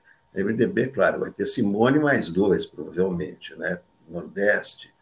Né? É isso que falta definir, não é? A, a, composição com o PP, provavelmente vai ter o um ministro, né? Vai fazer o quê, né? É, o, o, PSD deve ter dois ministérios, né? E o e União também, quer dizer, é, é isso que é isso que está faltando, né? Para compor. É, União pode ficar com turismo, estava vendo algumas especulações ontem. Eu vou botar o comentário aqui do Ricardo Rodrigues Galvão. Vocês estão fazendo o jogo dos fascistas. Me admiro muito. 247 servindo de agente comunicador do terrorista, dos terroristas Tabajara. Parem de ser frouxos, honrem as calças à esquerda, não façam o jogo dos fascistas. Olha, falar é fácil, né? Agora, a gente está falando aqui hoje, né? Eu não sei como é que vai estar o Brasil dia 2 de janeiro, 3 de janeiro, 4 de janeiro. Se não acontecer nada, o Ricardo tem razão. Se acontecer uma tragédia, nós temos razão. Então, não adianta também dizer que um é covarde, outro é corajoso. A gente tem que avaliar, né? E tem especialistas para isso, como disse o Paulo. A Mauri Pereira, se tornando assinante, agradeço muito. O Rui, a Rita Vieira, o mote dos golpistas é que Lula não sobe a rampa. Esse é o objetivo. Já pavimentaram o medo. Com esse pânico, quem vai fazer isso? Nós mesmos, né? É, eu, sinceramente, eu também acho que o Lula tem que ser presidente, está bem protegido para prender os fascistas, né? Prender os fascistas e os terroristas. Nilson, amigos, confiem na polícia do DF, eles são eficientes, já tem a investigação adiantada em bem pouco tempo. A investigação de um caso, esse é um caso, né? Tem um milhão de armas aí rolando aí pelo Brasil. Uh, Nizargan, concordo com quem não cai nesse papo de covardes, né? Está dizendo aqui e o Leonardo Fernandes dizendo: o objetivo dos fascistas foi alcançado, incutir o medo, mas transformaram o traque em desarranjo intestinal. Por fim, explosivo deixa rastro e a responsabilidade é do Exército. Tirem suas conclusões. Bom, é, e eu concordo com esse comentário aqui da Elizabeth, que é Bolsonaro na cadeia. Paulo, Ministério do Lula, esse fechamento aí da Simone Tebet, da Marina, dos ministros que vão vir na comunicação, né? Paulo Pimenta, Paulo Teixeira. É, como é que você está vendo esses arranjos finais? Bem, eu queria falar primeiro da Tebet. A minha amiga e jornalista que ensinou muito sobre a profissão, sobre a política, uh, a, a, vida pública em Brasília, os acordos políticos, que escreve há muitos anos, com uma grande experiência, inclusive filha de um grande jornalista também. Mas me perdoe, eu acho que o Supremo não pode ser uma casa para resolver problemas da política. Supremo a gente precisa, e o Lula tem o dever de requalificar o Supremo, sim, que ali no Supremo tem pessoas que foram indicadas e nomeadas por razões políticas, por interesses assim, de quinta categoria, não vamos nem falar de segunda, né? Esperamos que o Lula tenha uma administração que vão ter vagas, um grande Lewandowski, que o seu substituto seja escolhido assim, com alto, de alto nível, uma, um, juristas assim de valor. Eu acho que a Simone Tebet, que tem um diploma de advogada, parece que até já trabalhou como advogada, mas sua contribuição ao direito é, não é está muito abaixo daquilo que nós esperamos. Eu acho que ela tem que achar um lugar político. Vai se encontrar é, assim, se a ideia é achar um, um, um, dar a um posto de ministra ou equivalente, olha, isso se encontra. Isso se encontra, vai ali agora. O que não pode é querer usar o Supremo né, para resolver um problema da, da política. Aí, aí eu acho que, é, olha, a, gente já viu um Supremo frágil, como o nosso Supremo tem um, histórico de ministros frágeis, é uma arma muito útil para o golpismo, para ataque, para destruir o Estado Democrático de Direito. Não serve, não. Não serve, não. Mestra Helena Chagas, não serve, não. Bem, não, só para complementar, Paulo, só isso aqui, isso aqui é importante. Tem dois nomes aí se afunilando para a vaga do Lewandowski, né? Um é o do Cristiano Zanin e um também que é muito alinhado ao Zanin, é uma pessoa que você conhece, é o advogado Manuel Carlos, foi assistente do Lewandowski durante muito tempo e seria a indicação do Lewandowski para o Supremo Tribunal Federal. Então, Manuel Carlos está no páreo também. Eu sei que você tem boas palavras aí sobre ele. Pois é, olha, nós temos assim, olha, temos dois, dois jovens juristas que deram uma contribuição muito importante na reconstrução uh, uh, do Estado Democrático de Direito, o Zanin, dispensa apresentações, foi advogado do Lula, contra várias uh, vozes supostamente mais experientes, exper experientes e preparadas. Fez esse trabalho muito importante. E tem o Manuel Carlos, que, foi, que teve muitos, muitos anos, esteve junto ao Lewandowski, é um advogado jovem, jovem, mas muito experiente, que tem muita clareza também sobre os impasses que a, a, a, que a, que a, a, luta, a defesa do Estado Democrático de Direito exige num país como o Brasil, tem uma visão larga, larga um, um, um estudos uh, bastante qualificados. Realmente são duas possibilidades que estão aí. Vamos dizer assim, é, é até assim, uma, ótima, uma ótima chance que o Lula vai ter para fazer escolha. Realmente não é para usar o Supremo nessa, nessa, muito menos nessa situação, para usar o Supremo. Sem falar, alguém falou Pedro Serrano, também tem o Pedro Serrano. Ou seja, é, é, é temos uma grande um, um, um momento é um momento de reconstrução nacional. O Supremo é um dos, um dos, órgãos que tem que ser reconstruído. A gente olhar, vai olhar para aquele plenário, não vamos citar nomes, né? Vai olhar para aquele plenário e vai falar assim: ah, esse, é, esse, esse é o ministro do Supremo? Gente, não, e, e, só acrescentando, né? Hoje às 15 horas eu entrevisto o Pedro Serrano sobre como enfrentar o terrorismo bolsonarista. Kátia Maria dizendo: quando somos responsáveis apenas por nós, podemos ousar. Quando estamos responsáveis por milhares de vidas, há que ser cautelosos e, cuidadosos. E abaixo o Mínio dizendo, Favreto, que é progressista, poderia ser considerado. Alex, só encerrando aqui, ó, 3 mil pessoas votaram, é, 34% acham que sim há segurança para uma posse ao ar livre, 66% dizem que não, né? E aí te passo para fechar então sobre esse argumento, ah, não, covardes, tal, diga lá, Alex. É, isso, aí é, isso aí é normal, né? Sempre tem. Eu fiquei impressionado com esse nosso telespectador que falou que nós estamos fazendo o jogo dos fascistas. Fazendo o jogo, o jogo dos fascistas é soltar bomba. Eu acho que não. Nós sempre fizemos o jogo da democracia aqui. É, então ninguém está fazendo jogo de fascista nenhum, ninguém está cancelando a posse. A posse pode ser feita dentro do Palácio Planalto, só isso a, a, festa, ah, mas a Janja convidou os artistas. Bom, faz em, em março. faz em abril. Dentro do governo Lula. É só isso. É, Ele tem uma posse e vai tomar posse, mas não precisa ser posse ao ar livre e tal. Posse dentro do Palácio Planalto, como, como, como se dá posse aos ministros. Então, é, ele, ele vai tomar posse. O que não precisa é expor, num clima desse, em uma semana não vai se descobrir essa rede terrorista, não tem como em uma semana. Então, eu acho que posse, é claro que vai ter posse. Mas quem disse que posse tem que ter subir a rampa? Antes de Brasília não tinha rampa, era no Rio de Janeiro ninguém subia a rampa. Não precisa subir a rampa, não precisa passar a faixa, não precisa fazer discurso no pau oratório. Pode fazer discurso dentro do Palácio do Planalto. É só isso. Paulo, para fechar, diga lá. Olha, gente, uh, eu acho que a gente não pode ignorar que se a gente mudar a posse agora e fizer uma posse sem povo, com Lula no, no, no Planalto, transmitido pela TV, é um outro governo que estará tomando posse porque é um governo que não que, eh, que, que tem, terá outras relações com sua principal base de sustentação, que é o movimento popular, que são aquelas pessoas que estão pagando, fizeram, compraram a passagem, vão, vão viajar de ônibus, estão ligando para amigos, estão fazendo reserva em pensão e tudo isso. Eu tenho muitos amigos que estão fazendo isso. Bem, por que nós, porque o governo Lula dispensou o apoio no dia da posse? Isso pode ser um fato. Agora, eu acho que a gente tem que ter muita certeza disso, porque na segunda-feira, gente, não vai ser o mesmo presidente que terá tomado posse, vai ser outro. Vai ser um presidente que se colocou na, na situação de que ele não pode andar na rua. Isso é uma coisa, para mim, muito séria. Podemos tomar essa decisão? Podemos. Podemos. Se a gente tivesse.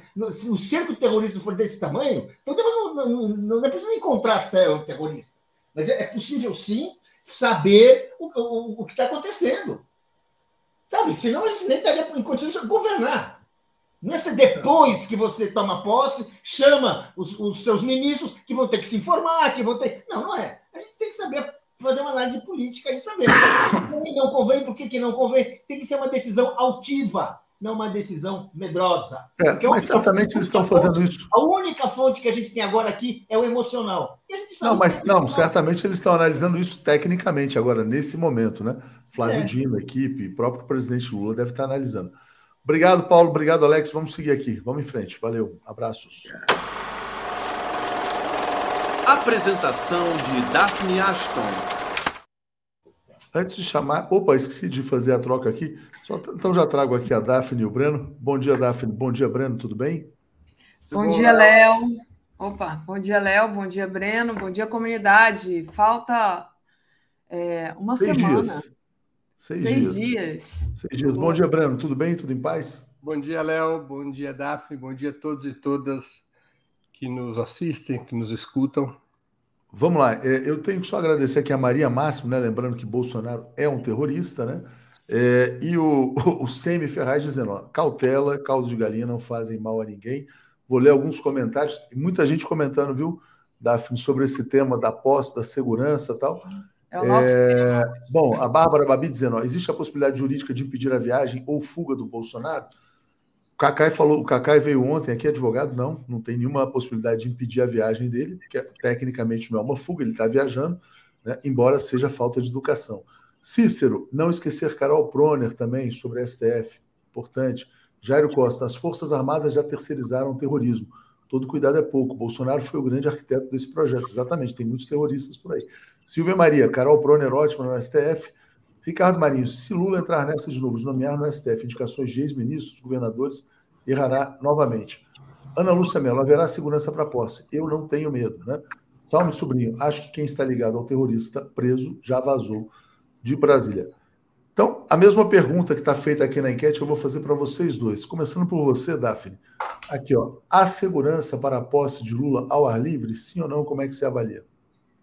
Olha, Léo, eu não sou especialista em segurança, né? Eu acho que eu vou esperar é, que se faça uma avaliação, né? Pessoas competentes façam avaliação que resolvam sobre isso. Eu não vou dizer que eu, tô, que eu estou tranquila depois do que aconteceu. É, a gente fica muito preocupado. Eu estava falando hoje de manhã com uma amiga minha que está em Brasília, disse que o clima está super tenso na cidade. Agora, tem uma série de questões que eu, eu pretendo tratar aqui com o Breno, né?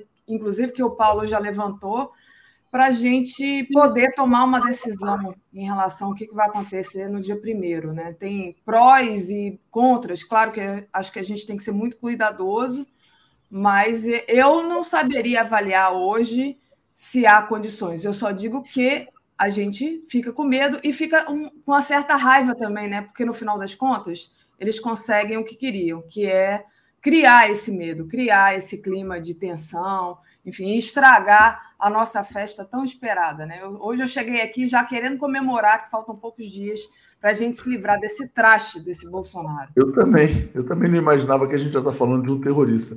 Breno, como é que você vê a questão da segurança para a posse e a decisão política de alterar ou não o roteiro? Eu estou bestificado com essa discussão, Léo, me desculpe seria o maior erro da história do PT desmarcar sua posse. Sob não, nenhuma, não é desmarcar, é mudar, é mudar, não é desmarcar, é mudar a forma. Né? circunstância deve mudar a forma. Isto é desmarcar. Retirar a posse popular ao ar livre seria o maior erro da história do PT. Seria um suicídio político é, inacreditável. Isso não existe. Sob nenhuma circunstância a posse popular pode ser desmarcada. Se a segurança atual é insuficiente, que ela seja maior. E, sobre qualquer critério, razões de segurança, pode levar, na minha opinião, nem mesmo a especular sobre essa hipótese, porque é tudo o que a extrema-direita deseja: desmontar a posse popular, fazer com que o Lula tome posse escondido no palácio no Congresso. Isso é inaceitável. Eu não ia à posse. Eu era o tempo que eu tinha, a semana que eu tinha para descansar era essa. Agora eu vou. Agora eu vou. Vou dar um jeito de encontrar a passagem, nem que seja para fazer um bate-volta na posse. Nem que seja um busão, né, Breno?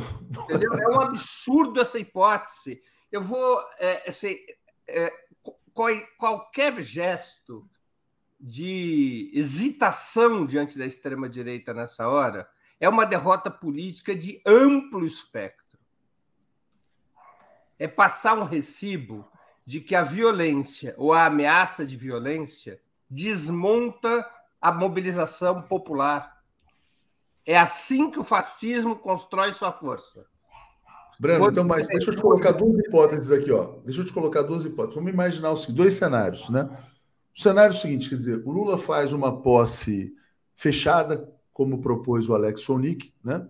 É, a partir do dia seguinte, assume o poder repressor do Estado e começa a prender todos os terroristas, um é após o outro. Não, não, calma, só, só concluir. Dois cenários. Cenário um é isso. É que Lula não existe cenário, Léo. Não, mas deixa eu só te colocar, que eu, que eu quero te colocar duas alternativas. Então, o Lula assume nesse cenário mais controlado e a partir do dia seguinte, com a autoridade que o cargo confere, os terroristas começam a ser presos. Cenário 2. O Lula confia na segurança do Distrito Federal, da Polícia Federal, uh, do Ministério da Justiça, etc. e tal, e um louco vai lá e explode uma bomba. Né? Como é que fica o governo depois de um eventual atentado, tendo mantido a posse popular após um aviso, um, um, um alerta, vamos dizer assim? Não, primeiro que o cenário 1 não existe. Governos não mandam prender. Quem manda prender é a justiça. Não, se tiver. O Dino está propondo a formação de. de, de ele pode propor o que ele quiser. Quem manda prender é a justiça, a não ser que ah. o governo vá decretar estado de sítio.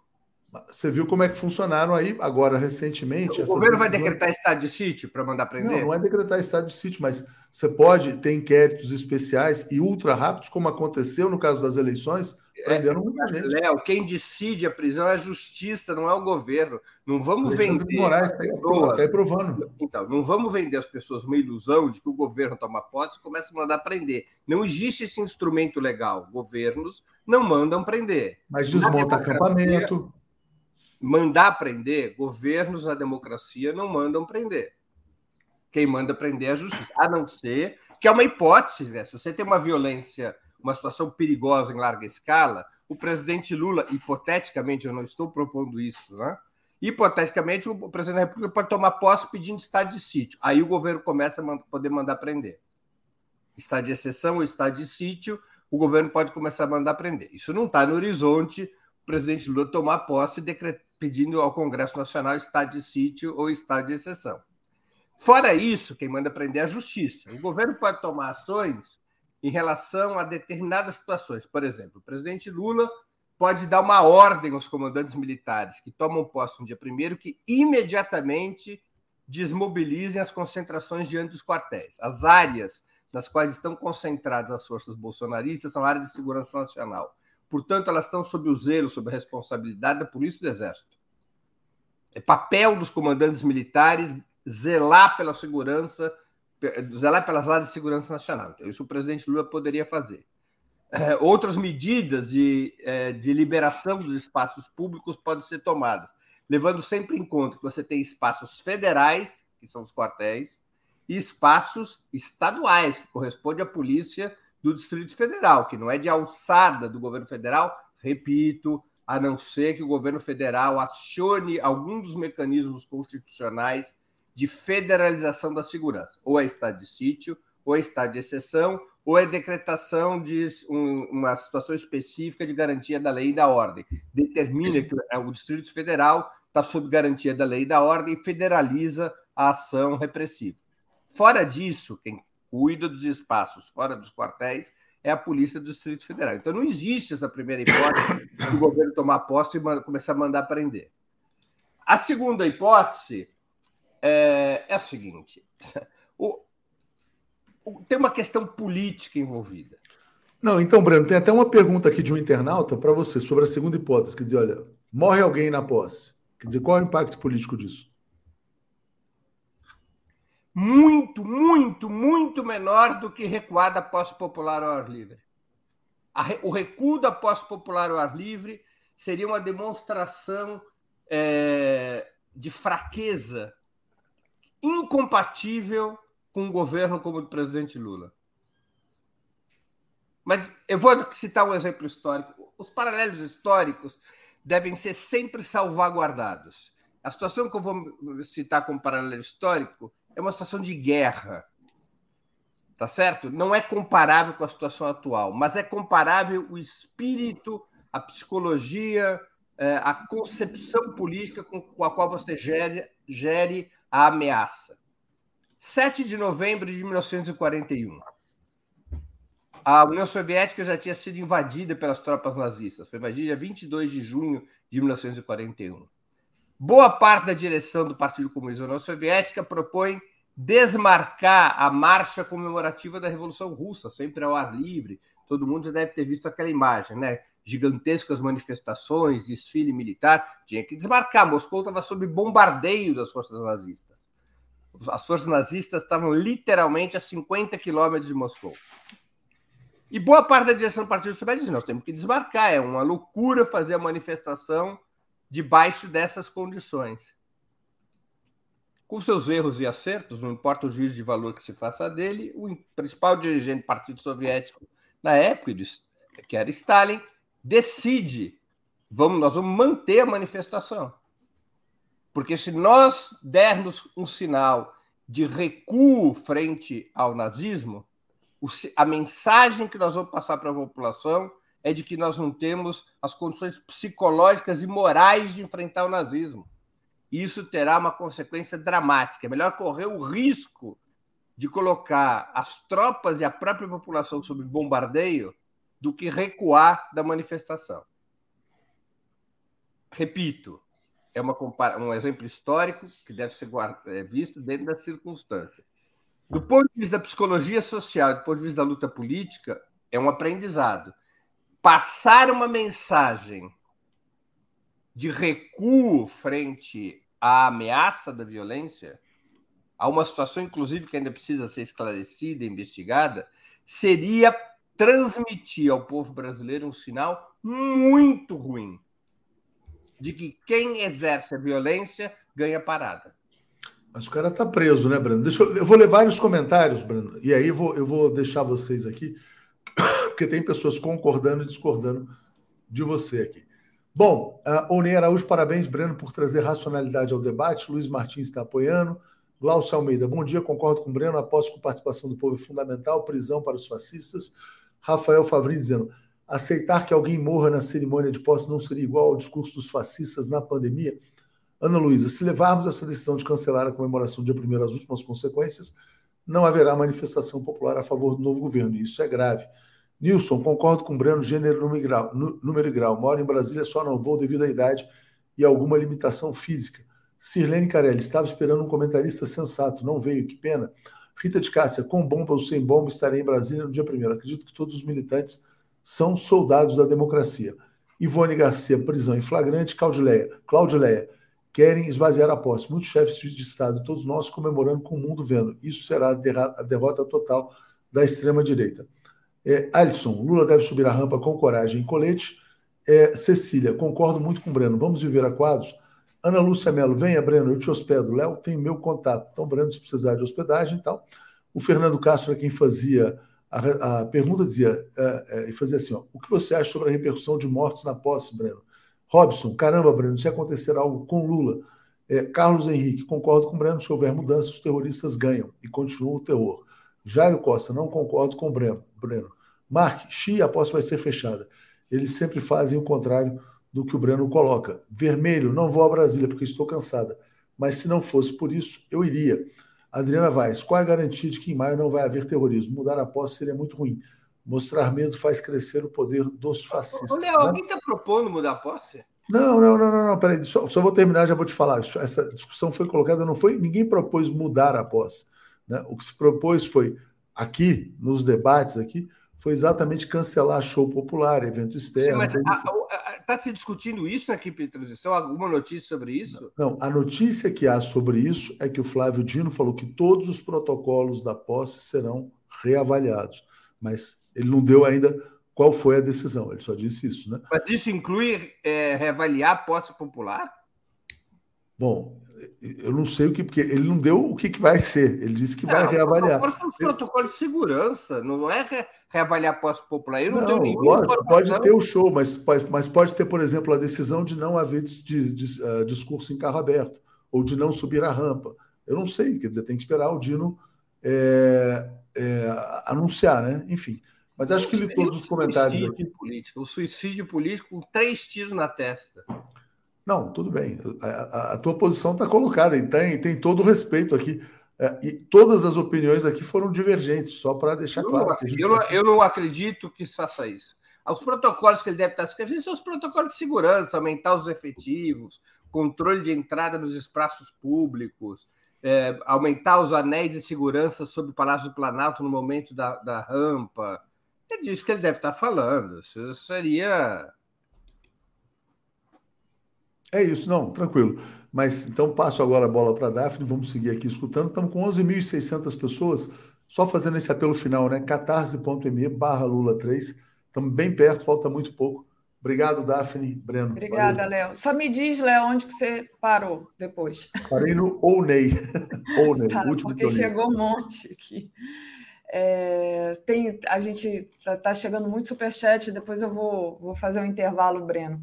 Bom, várias questões né, foram colocadas aí, você já colocou seu ponto de vista, e o meu, na verdade, é, eu concordo com você, Breno, mas eu acho que a gente tem pouco tempo de trabalho aí para, é, digamos assim, tomar conta dessa situação, né? Tem, tem aqui, ó, tem aqui essa matéria que eu até mandei para você mais cedo, falando do terrorista bolsonarista e que ele é ligado ao transporte ilegal de madeira na Amazônia. Então, assim, é claro que esse cara não é um lobo solitário que resolveu tirar 170 mil da conta dele e armar essa questão das bombas, né? Tem mais gente. Então, é, há tempo hábil para que as pessoas competentes consigam desbaratar isso? Como é que você analisa essa situação? E, e em particular, desse cara que foi preso, né? Ele não está agindo sozinho, eu imagino. Como é que você vê essa situação e o trabalho que tem que ser feito pela frente, já que você diz que não há a menor condição de nada ser cancelado nem modificado? Daphne, primeiro, nós não temos que fazer nada, né? Quem faz. Não, é... nós, quando eu falo, é o novo governo, né? Porque eu estou me incluindo aqui, nós, o povo brasileiro, representado por essas pessoas que foram eleitas. Não, nem o novo governo tem, nem o novo governo tem qualquer coisa a fazer. Então a gente está lascado, né? Se a gente não, não, não fazer nada. Não, não, não, não. É assim. O papel, as pessoas que planejam participar da posse popular que estão em Brasília ou que planejam para Brasília, o seu papel é ir a Brasília e participar da posse. Elas não vão tomar nenhuma medida sobre segurança, elas não vão, não ter nenhuma responsabilidade, nem nenhuma é, incumbência em relação a isso. Formalmente, quem cuida da segurança da posse são organismos como a Polícia Federal e a Polícia do Distrito Federal. A equipe de transição, provavelmente sob a supervisão do Flávio Dino, futuro ministro da Justiça e Segurança Pública, é quem se encarrega da segurança. Sim. São estruturas que já estão nomeadas, que já estão escolhidas e que já operam em consonância com a equipe de transição.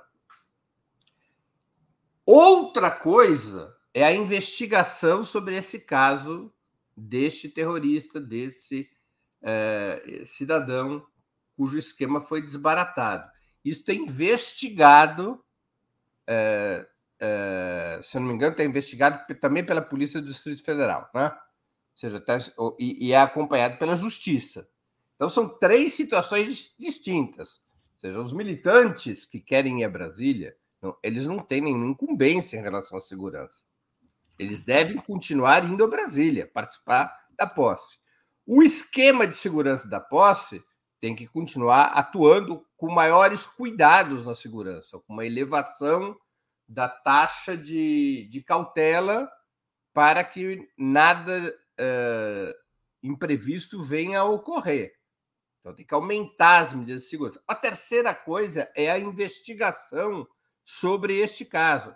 Eu não sei, Daphne, é muito cedo, e nessas coisas a gente deve evitar especulação, para a especulação não fazer o jogo da extrema-direita, que é hiperdimensional que está acontecendo. Sim. Eu não sei se é ou não um lobo solitário. Não sei se é ou não.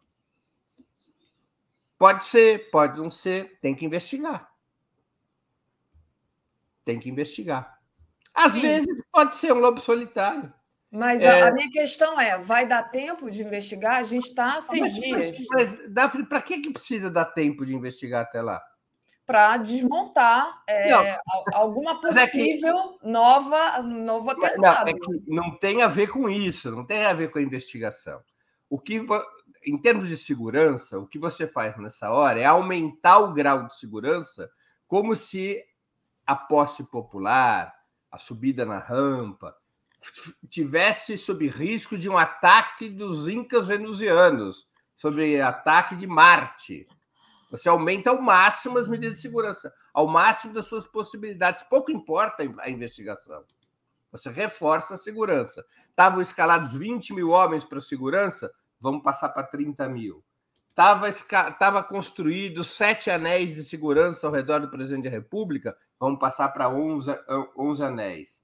Tava determinadas, estavam determinadas é, certas medidas ao redor da, do, dos palácios onde as, os momentos da posse ocorrem. Bom, vamos aumentar a segurança no acesso a esses palácios.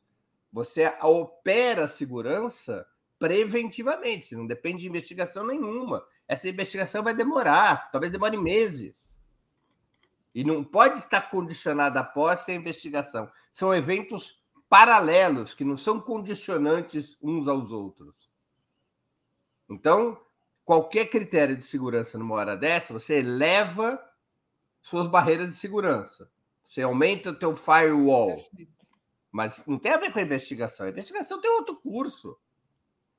É, deixa eu, eu, eu, responder aqui para a pessoa aqui, Ângela Almeida, diz: para de terror, Daphne, escuta o Breno. Eu escuto o Breno e até concordo com o Breno, Ângela.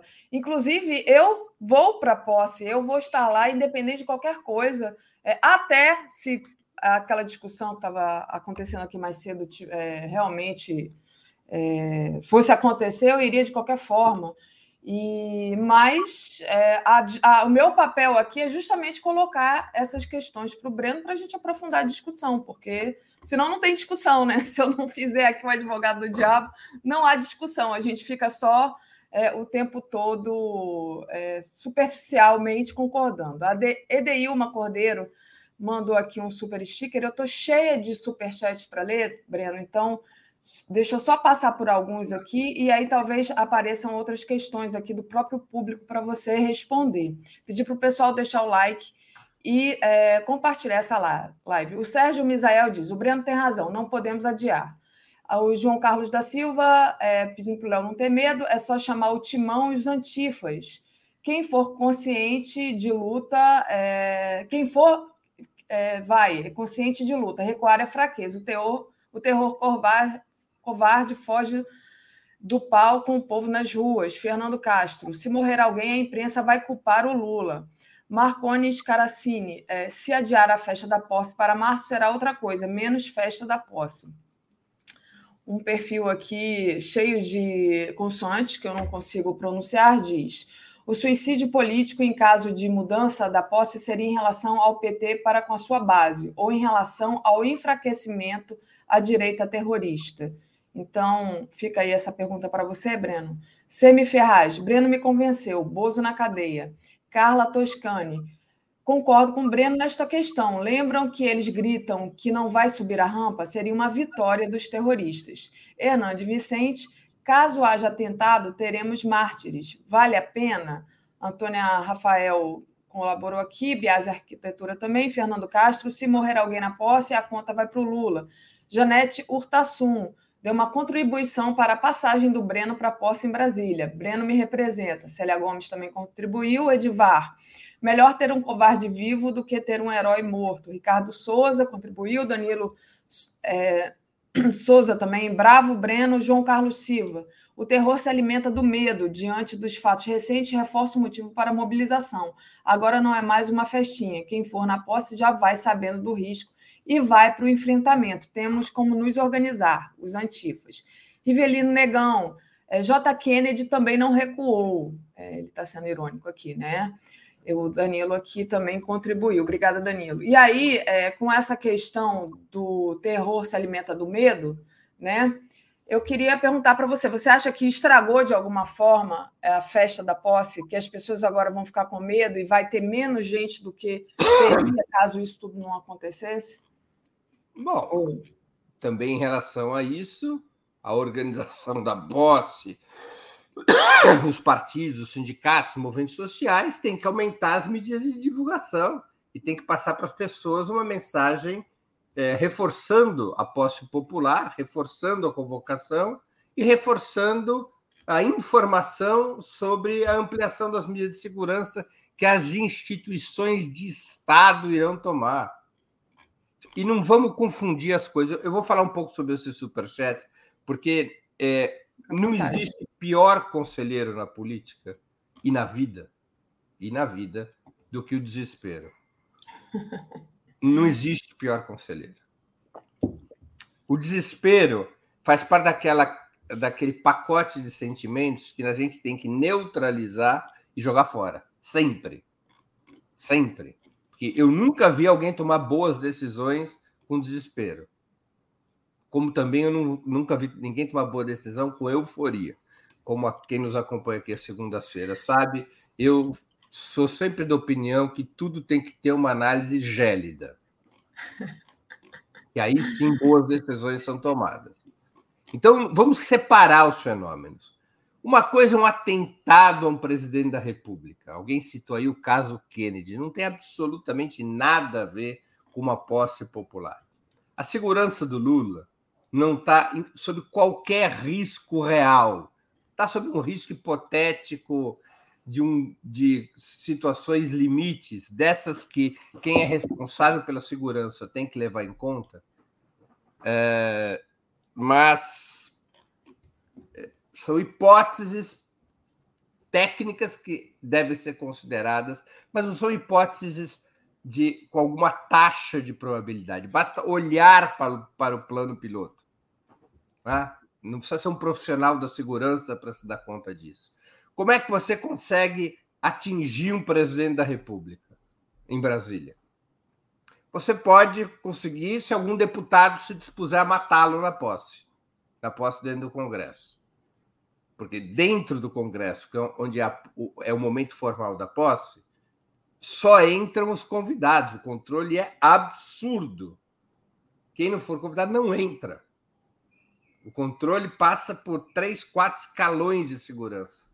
Até porque vão estar os chefes de Estado, representações internacionais. Então, o controle é absurdo. A não ser que um dos convidados se disponha a matar o presidente Lula, o que vamos convir, não é razoável de se pensar que vai acontecer. Eu, eu não recordo aqui algum momento na história que tenha acontecido isso. Não há risco de segurança ao presidente nesse momento. É, ainda que um dos convidados tentasse matar o presidente Lula, o anel de segurança sobre ele dentro do próprio Congresso, no qual não se pode entrar com armas de nenhum tipo, e o controle de raio-x é muito rígido. É, mesmo assim, o anel de segurança sobre o presidente Lula dentro do Congresso, eu tenho certeza que vai ser razoável. Então, nesse momento, não existe hipótese. A hipótese de subir a rampa, olhem para o plano piloto. Seria necessário um filme para matar o presidente Lula. O que é um fio? Um tiro de fuzil, sabe, com uma, uma dessas armas que a gente está vendo no cinema, com capacidade de fazer alvo a mais de um quilômetro de distância para matá-lo.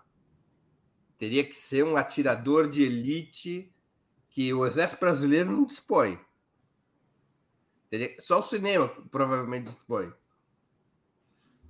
Mesmo assim, os anéis de segurança sobre o presidente vão ser enormes. Ninguém vai se aproximar dele. A multidão que irá para o momento da subida da rampa e do discurso no, no parlatório, o grau de controle vai ser rigorosíssimo. Aqui alguém fala drone, gente, vamos parar esse filme. O, o, sistema de segurança neutraliza os drones que não tiverem autorizados. Isso não, não, o país não está sob um ataque militar. O que nós tivemos até agora, se a gente for pegar o caso desse terrorista, desse suspeito de terrorismo que foi preso, é, são sistemas, são armas precárias. Não são armas que permitem um atentado cinematográfico. Nós estamos falando de improvisação. Nós estamos falando de é, baixa qualidade militar e de armas. Não vamos criar é, paranoias na nossa cabeça, porque a paranoia desmobiliza. Então, a segurança do presidente Lula é muito forte. E a multidão. Bom, o que vai acontecer? Qual é o, o medo que, que, Qual é a, a, a, cautela que eu imagino que é disso que o, o futuro ministro Flávio Dino esteja falando quando fala em revisar os protocolos? É bom que se alguém fizer algo contra a multidão, não contra o presidente Lula, mas contra a multidão, Sim. na véspera para provocar medo ou no próprio dia. Bom, então aí você tem que reforçar a segurança. Isso significa reforçar o efetivo e significa reforçar os protocolos de segurança.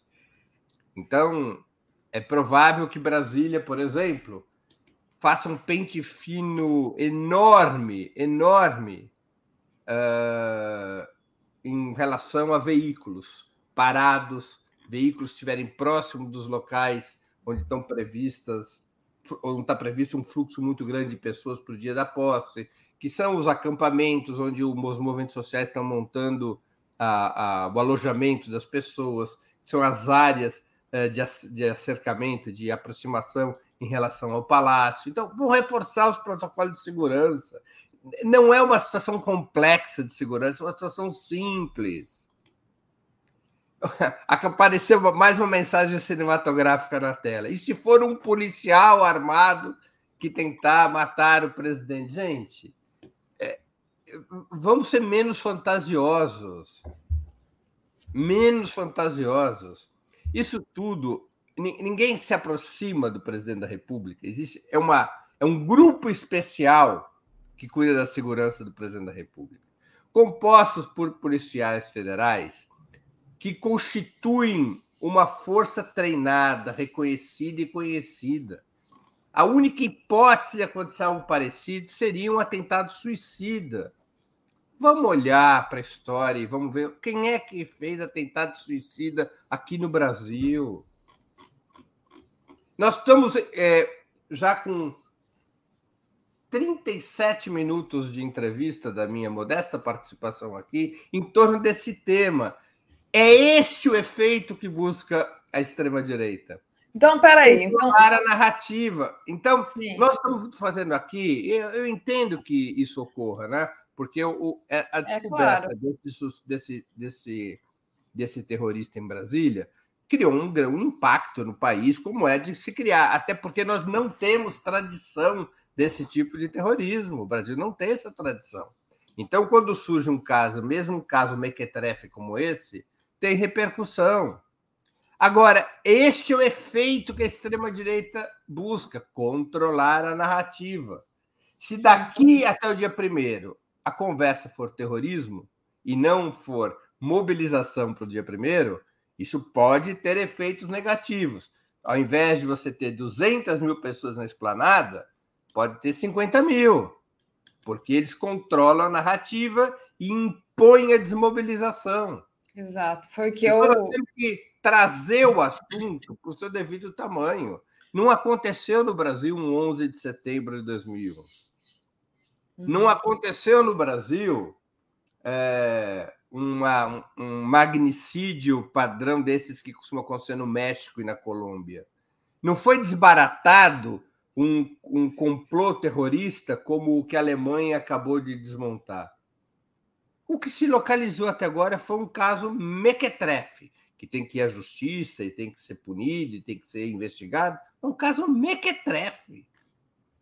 Um terrorista de meia tigela, um vagabundo improvisando uma ação terrorista. Um sujeito que tem que ficar preso, tem que ver o a ser quadrado pelo tempo máximo que a lei permitir. Mas, gente, isso está muito longe de ser um complô de amplo espectro. Não há nenhum indício disso.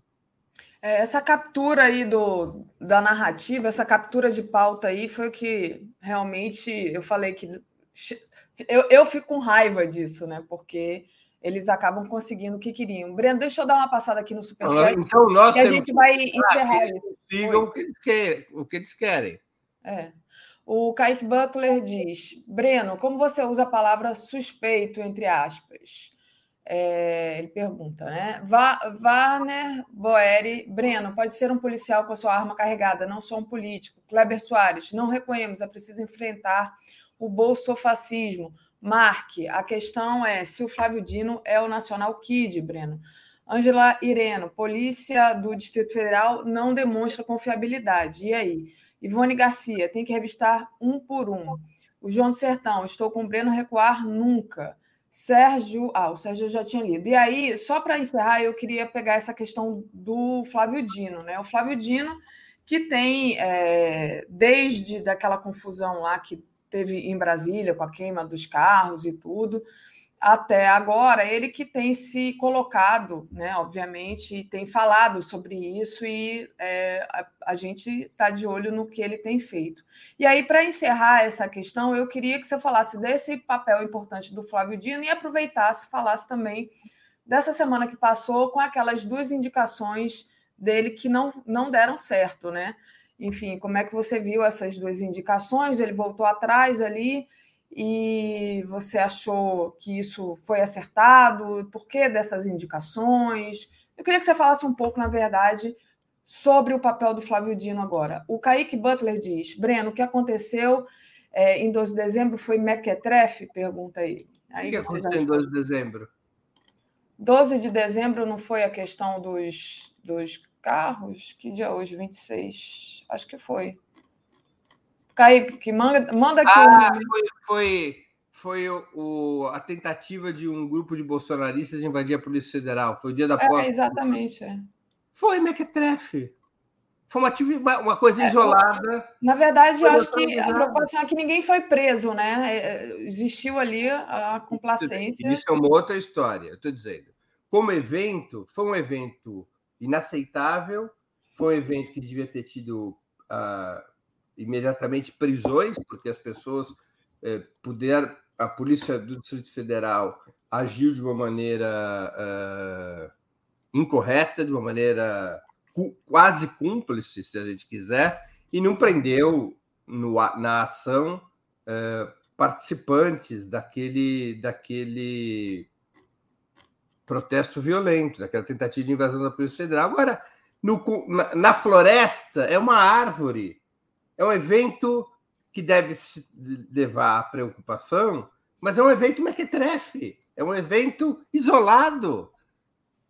É um evento isolado. Agora, vou voltar a dizer: se nós assumirmos que esta violência tem um alcance muito maior do que efetivamente ela possui, se a narrativa das forças progressistas e democráticas amplificar para além da realidade a ameaça da violência fascista, a violência fascista terá cumprido seu terá alcançado seu objetivo. Então, nós temos que baixar uh, a, a, as análises à realidade e não subir a realidade às análises baseadas em desespero. Eu tenho que esfriar a análise para ficar do tamanho da realidade.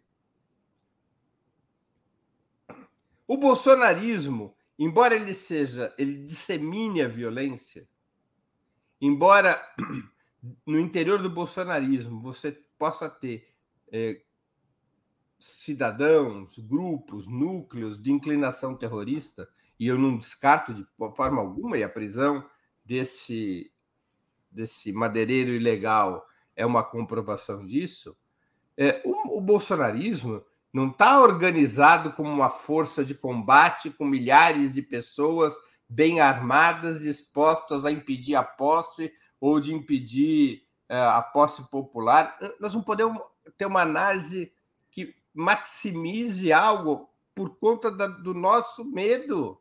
Perfeito. É isso que nós temos que esfriar e esfriar muito. Não, concordo, é? Breno. Mas, mas, eu, mas vamos, entrar, vamos entrar nessa questão do Flávio Dino aí, como é que você viu? Porque eu ainda queria colocar você a questão da Tebet, né? Antes da gente terminar aqui, a gente está com pouquinho tempo. Olha, eu acho Flávio Dino, Flávio Dino um, um, um quadro político de, de grande talento, foi um excelente governador do Maranhão. Antes disso, desempenhou outras funções públicas com muita relevância Acho que era a pessoa é, mais indicada para assumir o Ministério da Justiça. Eu acho que o Ministério da Justiça e da Segurança Pública já deviam ter sido divididos imediatamente. Não, não, o, figurino de estar num único Ministério, Justiça e Segurança Pública, eu acho um equívoco. E acho que o Flávio Dino tem muito mais o perfil de ministro da Justiça do que ministro da Segurança Pública.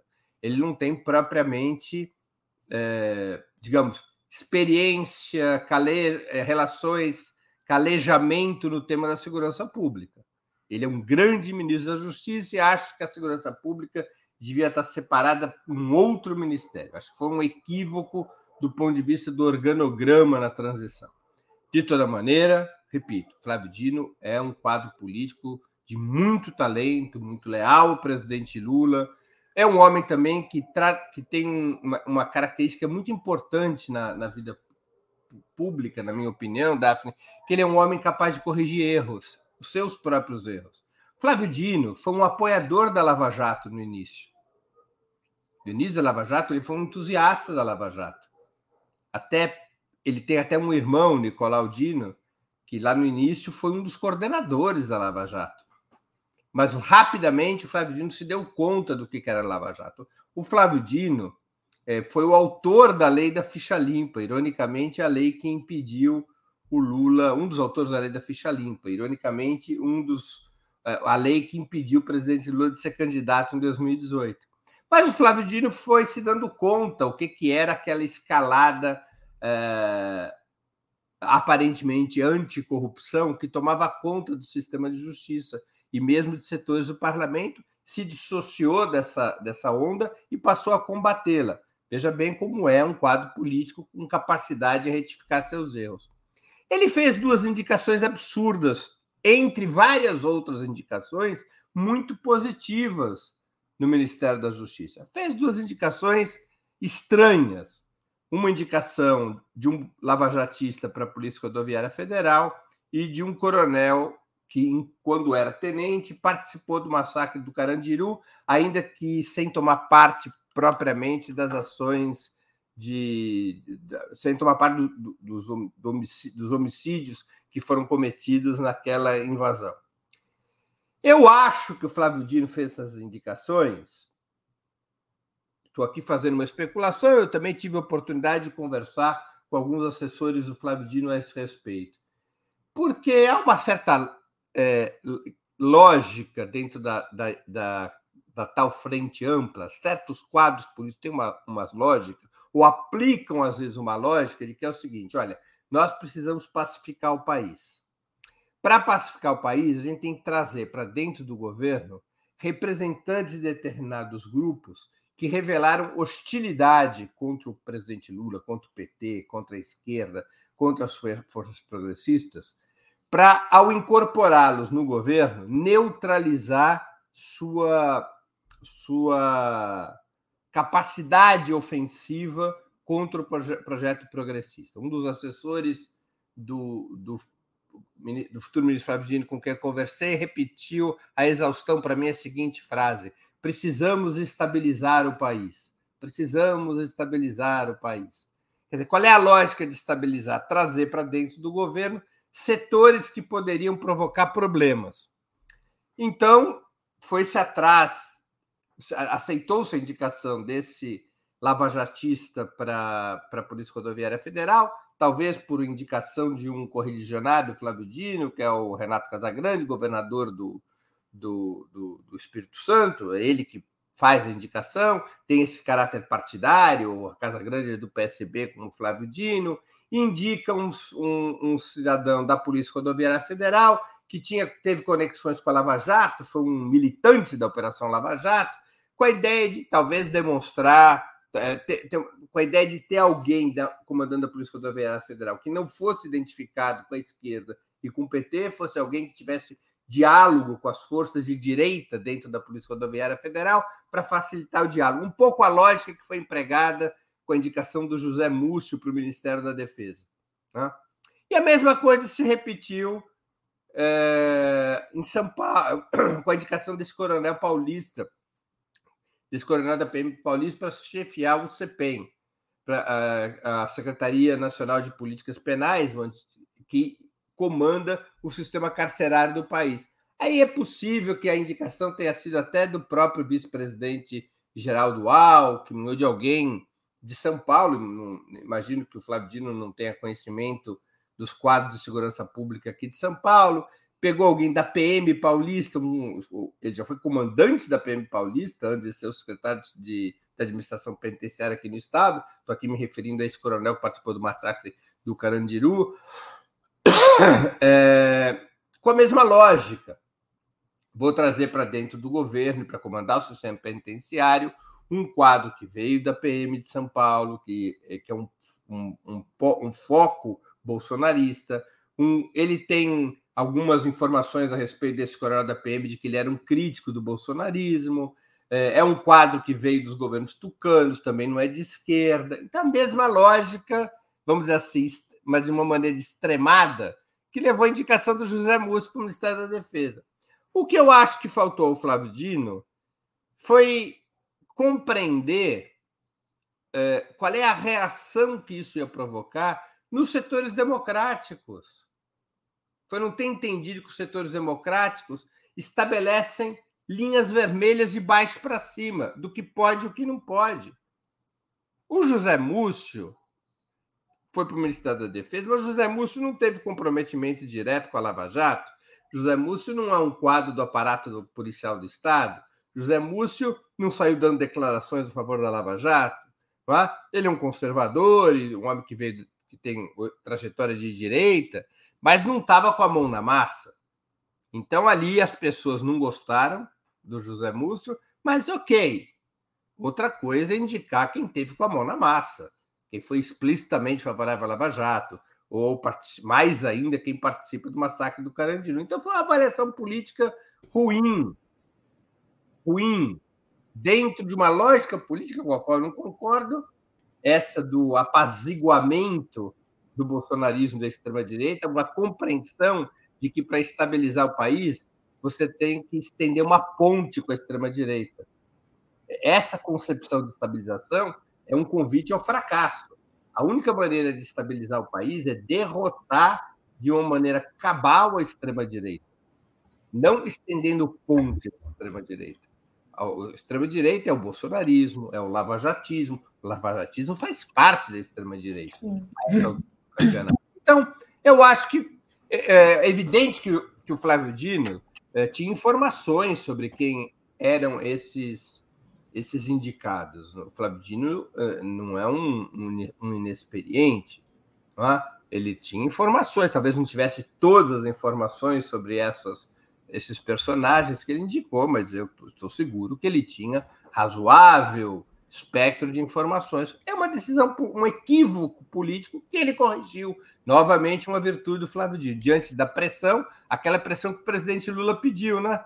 Na quinta ou na sexta-feira, cobrem, cobrem do governo, porque a única maneira de acertar é ser cobrado. Então, houve uma, uma, uma, uma, pressão muito forte nas redes sociais, houve uma, uma, uma grita né, nas redes sociais, na imprensa, e num caso e no outro, houve recuo. Palmas para o Flávio Dino, porque ter recuado mostra virtude. Se ele tivesse insistido, se ele tivesse compromisso com o erro, ah, eu indiquei agora no recuo, ele revelaria uma fragilidade que um político, especialmente um político de esquerda, não pode ter. Então ele revelou capacidade de retificar o erro. Agora, o que eu acho que o Flávio Dino deveria fazer, como todo o governo, incluindo o presidente Lula, é uma reflexão um pouco mais ampla sobre a lógica da, do apaziguamento. Se essa lógica faz sentido, se essa lógica não é uma organizadora de desastres. Perfeito. Então, essa lógica do apaziguamento, em última instância, é que leva a esse tipo de indicação. Quando penso eu, muito modestamente, lá no último lugar da fila do pão, penso eu que a lógica do enfrentamento seletivo, eu não estou propondo enfrentar todos ao mesmo tempo, mas o enfrentamento seletivo ao bolsonarismo e ao lavajatismo dentro das Forças Armadas e dos aparatos de segurança deveria ser a linha de condução. Porque é uma área, a área de segurança da África, na qual o enfrentamento não depende de decisão legislativa.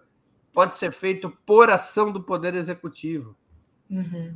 E, e creio eu que para poder desmontar os núcleos de extrema-direita nos aparatos policiais e militares, é necessário, é, acima de tudo, ser firme e mostrar firmeza.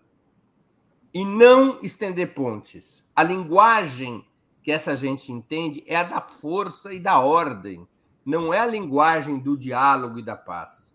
E acho que nisso está um problema, que, repito, é o problema que está na indicação do José Múcio para defesa, e penso eu, está nas indicações que o Flávio Dino é, reverteu, nas, nas duas indicações que acabaram fortemente contestadas. Perfeito. Breno, deixa eu agradecer aqui. A gente ainda tem cinco minutinhos só, não, quatro minutos, e eu queria que você falasse é, dessa questão da Tebet, né? É, que a gente ainda tem essa discussão, para onde vai a Tebet. Kaique Butler, Jornal Matinal é, da Globo está dando a mínima ao caso. Edeilma Cordeiro contribuiu aqui com a gente, de. Breno, como você sabe que não é algo maior se nem investigaram ainda? Jorge Luiz Padilha, o atentado Mequetrefe poderia ser trágico. Árabe comunista, fascistas têm que sentir medo, resposta tem que ser violenta. Tereza Silva, Breno, não tenta minimizar essa tentativa de matar civis inocentes, ia ser péssimo para a história da política brasileira. Lila da Silva, eu vou tudo pela causa. Tom Tim dá uma contribuição aqui para a gente. Obrigada, gente. Breno, rapidinho, Tebet. Não, que, eu, eu desculpa. Vai... Deixa não dá para ser rapidinho. Não dá para ser rapidinho, porque eu preciso responder o que foi dito. Tá para as pessoas. É que talvez eu não tenha sido claro. É assim: uhum. eu não estou minimizando esse atentado ou essa, é, esse desbaratamento dos planos desse terrorista. Eu não estou fazendo isso. É evidente que isso é muito sério. E isso deve ser investigado até o talo, até descobrir os financiadores, se há, um, se há uma organização ou se é uma ação individual, tudo tem que ser investigado. Agora, da mesma maneira que não se pode minimizar, não se pode criar uma fantasia sobre isso, antes que a investigação seja uh, levada aos, às últimas consequências. Então, o que nós temos hoje, o retrato da situação atual, é de uma ação individual. Pode ser que não seja individual, que seja uma, uma, uma célula terrorista, que seja uma organização? Pode. Tem, há indícios e provas a esse respeito? Não. Então, nós não podemos entrar no terreno da especulação. Questões de segurança, quando a gente entra no terreno da especulação, o céu é o limite. Nós vamos acabar nos incas venezianos. Para quem não é da minha geração, os incas venezianos eram os grandes inimigos do National Kid que foi uma, uma das primeiras séries japonesas de super-heróis. Para concorrer com o Superman, os japoneses inventaram um personagem que chamava-se National Kid nos anos 60. E tinha uma musiquinha que eu nunca esqueço, que era National Kido, Kido. E eles ele enfrentava os incas venezuelanos. E os incas venezuelanos, venezuelanos, venez, não é venezuelanos, é incas venezuelanos. Olha lá, hein? Ixi, deu uma, um troca-letra aqui. Os incas venezianos, incas venezuelanos. Venezianos, talvez. Incas venezianos. Eles eram os inimigos extraterrestres que ficavam inventando os planos mais mirabolantes. Então a gente não pode fazer isso. Tem que parar. Há uma tendência à teoria da conspiração no mundo moderno. Então a gente tem que trazer para o seu devido tamanho, sem subestimar e sem criar uma fantasia sobre o que, que é. Porque essa fantasia é desmobilizante. Porque se a gente começar a se convencer de que vai haver um ataque dos incas Venezuela, venezianos. Eu acho que é venusianos, porque não eram de Veneza, e sim de Vênus. Então, venusianos. Venusianos, isso. Os incas venusianos. Nós vamos acabar nos convencendo que os incas venusianos vão fazer um ataque contra a posse do Lula. Ah. Então, menos. Vamos para a realidade. Sempre a realidade é a melhor conselheira. Sobre a Tebet, eu acho que ela vai estar no governo. Há um esforço do presidente Lula para isso o presidente Lula constrói um governo de frente ampla, é, atribuindo aos partidos é, a cota que lhes cabe do seu peso eleitoral. Qual foi o partido principal, além de ser o partido presidente, qual foi o partido principal na vitória eleitoral? Foi o PT? Bom, então o PT vai ter um, um, peso maior no governo. O PT vai constituir o núcleo dirigente do governo com abertura. O Flávio Dino não é do PT, é do PSB, um partido pequeno, mas o Flávio Dino é uma figura política de grande expressão, entra um pouco também na cota pessoal do presidente Lula. É, o José Múcio não é do PT e está ali no Ministério da Defesa. O Mauro Vieira não é do PT e está na chancelaria. Tá? São elementos. O Mauro Vieira é de centro-direita e é um homem de Itamaraty. O José Múcio é um homem de direita. Tá? É, então, mesmo no núcleo palaciano, quem é do PT? Do PT é o Rui Costa e do PT é, é, é o Fernando Haddad. Né? É, então, nós temos que levar isso, isso em, em, consideração. E ele vai incorporando também, nessa última leva de ministros que deve ser anunciada amanhã ou depois de amanhã, entre hoje e depois de amanhã, né, entre 26 e 28, acho que está previsto para anunciar amanhã. Essa última leva de ministros vai concluir a construção do governo de frente ampla. E o presidente Lula está buscando um lugar para Tebet. Agora, é evidente que é, a frente ampla ela é unidade e luta. Concordemos ou não com a tática de frente ampla, ela é unidade e luta. Por que, que ela é unidade e luta? Porque ela unifica com, em torno de um determinado objetivo, no caso foi o objetivo de derrotar o Bolsonaro, uh, forças políticas, não só heterogêneas e divergentes, mas, em certa medida, forças antagônicas entre si, no que diz respeito a projeto para o país. Então, é óbvio que é natural que, embora se tente construir unidade contra o bolsonarismo, haja entre essas correntes disputa.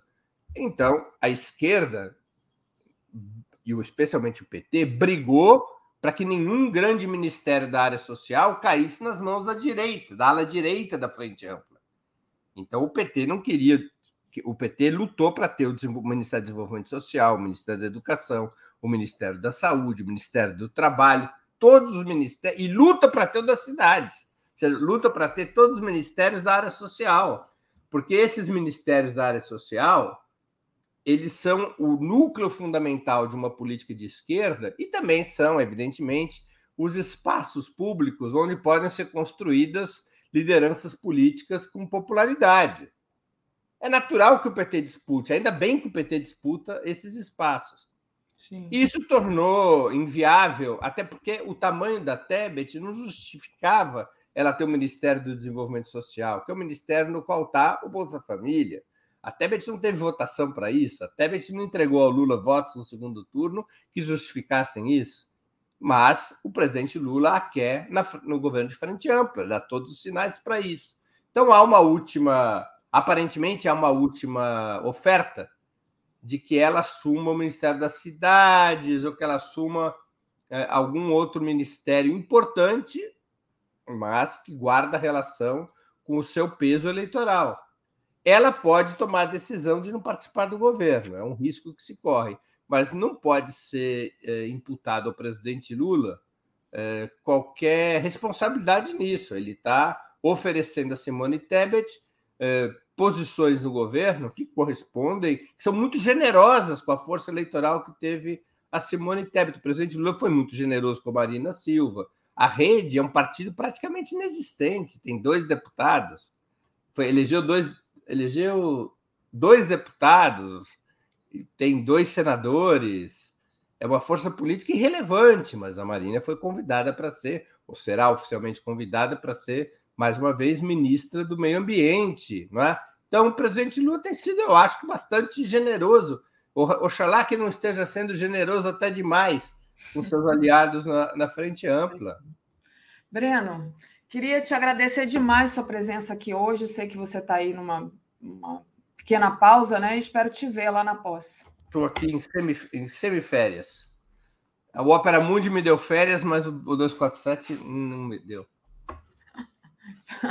Bom, mas a gente está aqui, então é, até segunda é, te espero aqui comemorando a grande festa, né? Que, for, que vai ser a posse do Lula. Obrigada, Breno.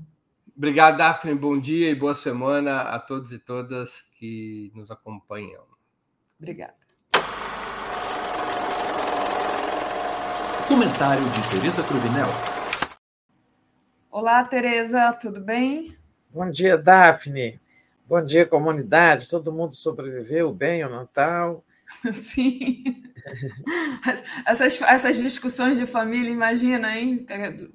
gente que tem bolsonarista na família não deve ter sido fácil, né? O Natal. Ainda é bem. A minha, graças a Deus, foi muito tranquilo, não tem ninguém para criar esse tipo de confusão. Tem sempre confusão, mas não é essa. E eu espero que você tenha passado um ótimo Natal também, Tereza. Também passei bem, é, tudo bem. Uma irmã fez uma cirurgia poucos dias antes do Natal, quatro dias antes do Natal, ficou bem. Meu filho chegou de Nova York quase não chega por causa das navas, né, as nevascas lá nos Estados Unidos. E estava Isso... greve também, né? Aqui, né? Não e aqui tinha greve, mas deu tudo certo, tudo, tudo em paz. O que não é. foi em paz foi na rua de Brasília, né? Exato. Você que está aí, né, Tereza, deve estar tá sentindo o clima aí de Brasília depois dessa questão do, do terrorismo aí, dessa, dessa é, bomba. Eu estava né? indo para o aeroporto buscar meu filho, e, e aí encontrei. Aí, passando lá pelo eixo sul, estou vendo aquela confusão, não sabia, e liguei o rádio, era a história, a história do terrorista. Que temos que chamar as coisas pelos seus verdadeiros nomes, né, Daphne? Isso é terrorismo. E agora a polícia está procurando um, talvez exista aí uma segunda bomba em algum lugar. Ou, não assim para explodir, mas com alguém é, haveria no plano deles haveria algum outro plano, né? É, a polícia está nessa investigação.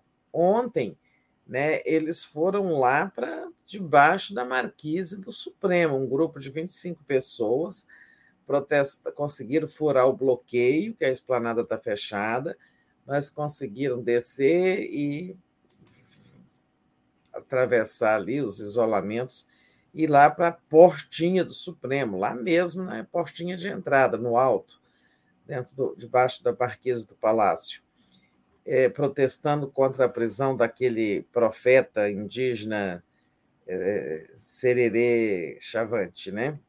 Uhum. Então, eles estão muito ousados. Né?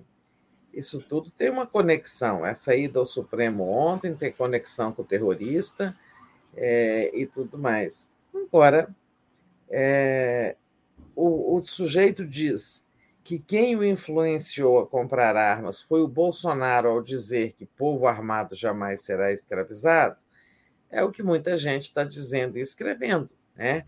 Bolsonaro tem responsabilidade, pelo menos indireta, nessa história. Né?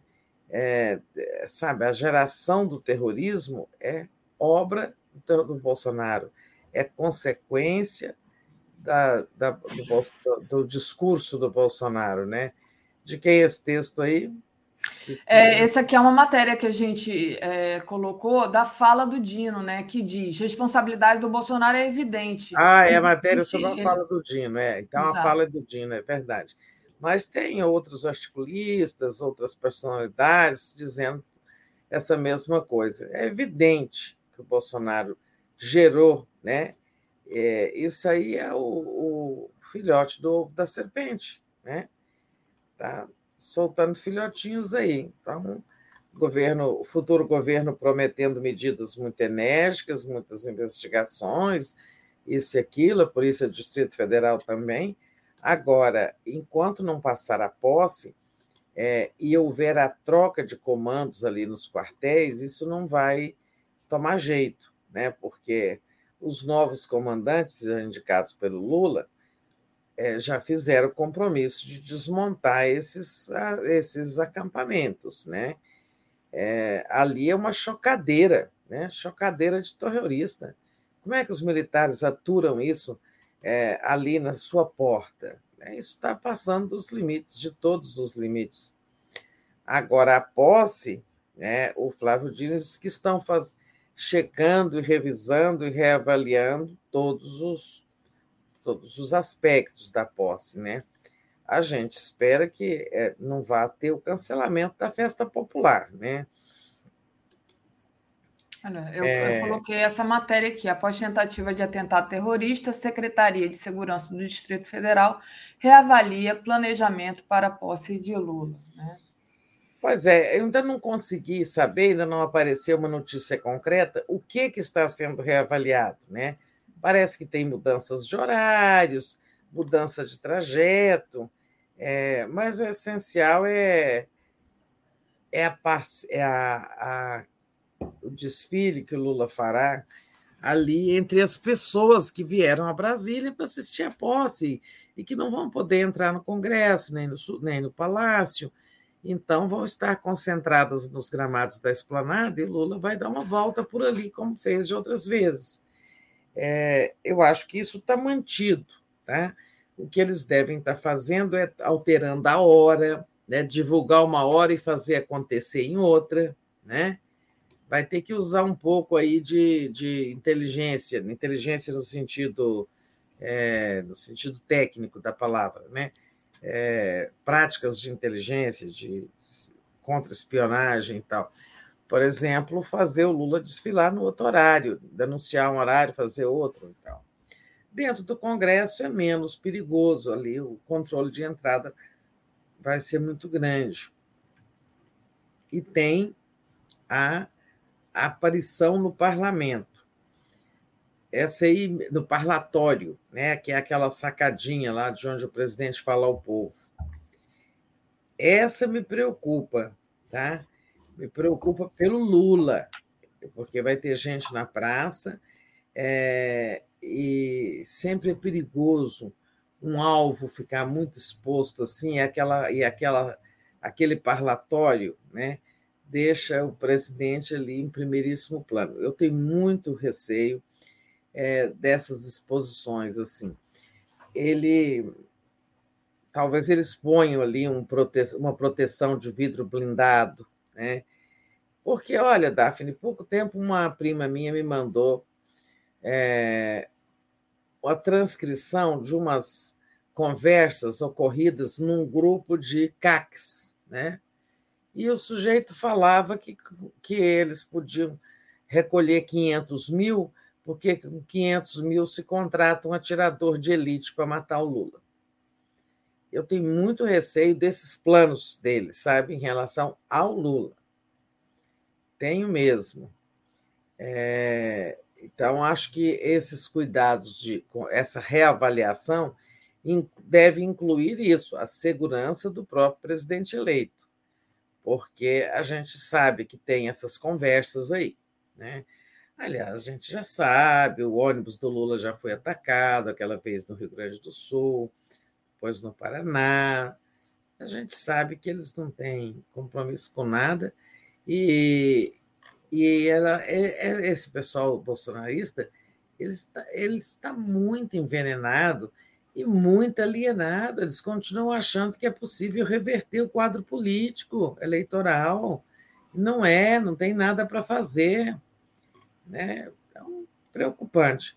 mas eu, eu acho que os esforços do, do governo do Distrito Federal com os do governo federal, Polícia, Polícia Federal, Força Nacional de Segurança, vão garantir né, que a posse aconteça em paz, seja bonita, que é tudo que eles querem é estragar esse momento, né, esse momento é, vitorioso do povo brasileiro que foi se livrar do Bolsonaro. Ai, não vejo a hora dele chegar depois de amanhã para ele ir embora. Era isso que eu queria te perguntar, Tereza. Mas antes eu vou só passar aqui por algumas, algumas mensagens para não ficar acumulando muito. Então, agradecer ao pessoal, pedir para deixar o like, compartilhar essa live. Quem não fez ainda, faça uma assinatura solidária em brasil247.com.br apoio, torne-se membro aí no YouTube. Pedro Gustavo, ontem, quando eu ouvi terrorismo na Globo, eu entendi satanismo. Comecei a rir, feito louco, lembrando da gente, Tereza, que ninguém entendia. Bom dia. O Pedro era aquele que falava de satanismo aqui antes da eleição do Lula, o Pedro está realmente incomodado com essa questão do satanismo. Regina Aquino, é 247 jornalismo de 24 horas por dia, 7 dias por semana. Obrigada, Regina. M. Carvalho, quem assistiu o Nacional Kid não arrega. Kaique Butler, falando é, é, sobre o terror no Bom Dia Brasil, da Globo, sem muito destaque inicial no telejornal que começa às 8h30. Kaique, fica aqui com a gente, esquece a Globo, deixa a Globo falar. É, o Ovaldo está dizendo que apoia a mudar a data da, da, festa da posse. E então, Tereza, eu queria te perguntar isso, né? É, você mesmo fala, eles não, a bomba não explodiu, não matou ninguém, mas de alguma forma eles conseguem capturar um pouco a pauta e conseguem instalar o medo, né? Você acha que com essa notícia as pessoas estão com mais medo de essa posse, estão mais apreensivas, e isso de alguma maneira vai esvaziar a posse? Você acha que vai ter esse efeito? Eu não sei, mas eu acho que não. Eu acho que as pessoas que estão com vontade de vir virão. Continuam, né? A gente sabe dos planos de virem a Brasília de avião, de carro, de carona, de qualquer jeito, de muita gente. Eu não acredito que vai esvaziar, não. É, eu acho que. Agora, porque as pessoas também percebem que esses terroristas bolsonaristas são muito incompetentes, né? Sabe, eles são muito incompetentes, né?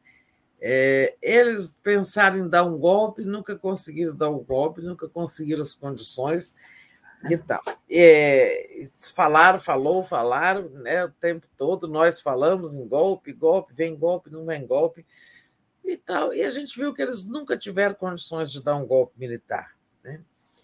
É, agora também terrorismo, terrorismo, tá, toda essa, essa barulheira em porta de quartel e tudo mais, mas é, a única ação concreta a gente vê é de um sujeito que ainda alugou, sabe? Nem um carro próprio para transportar a bomba ele tinha, estava num carro alugado.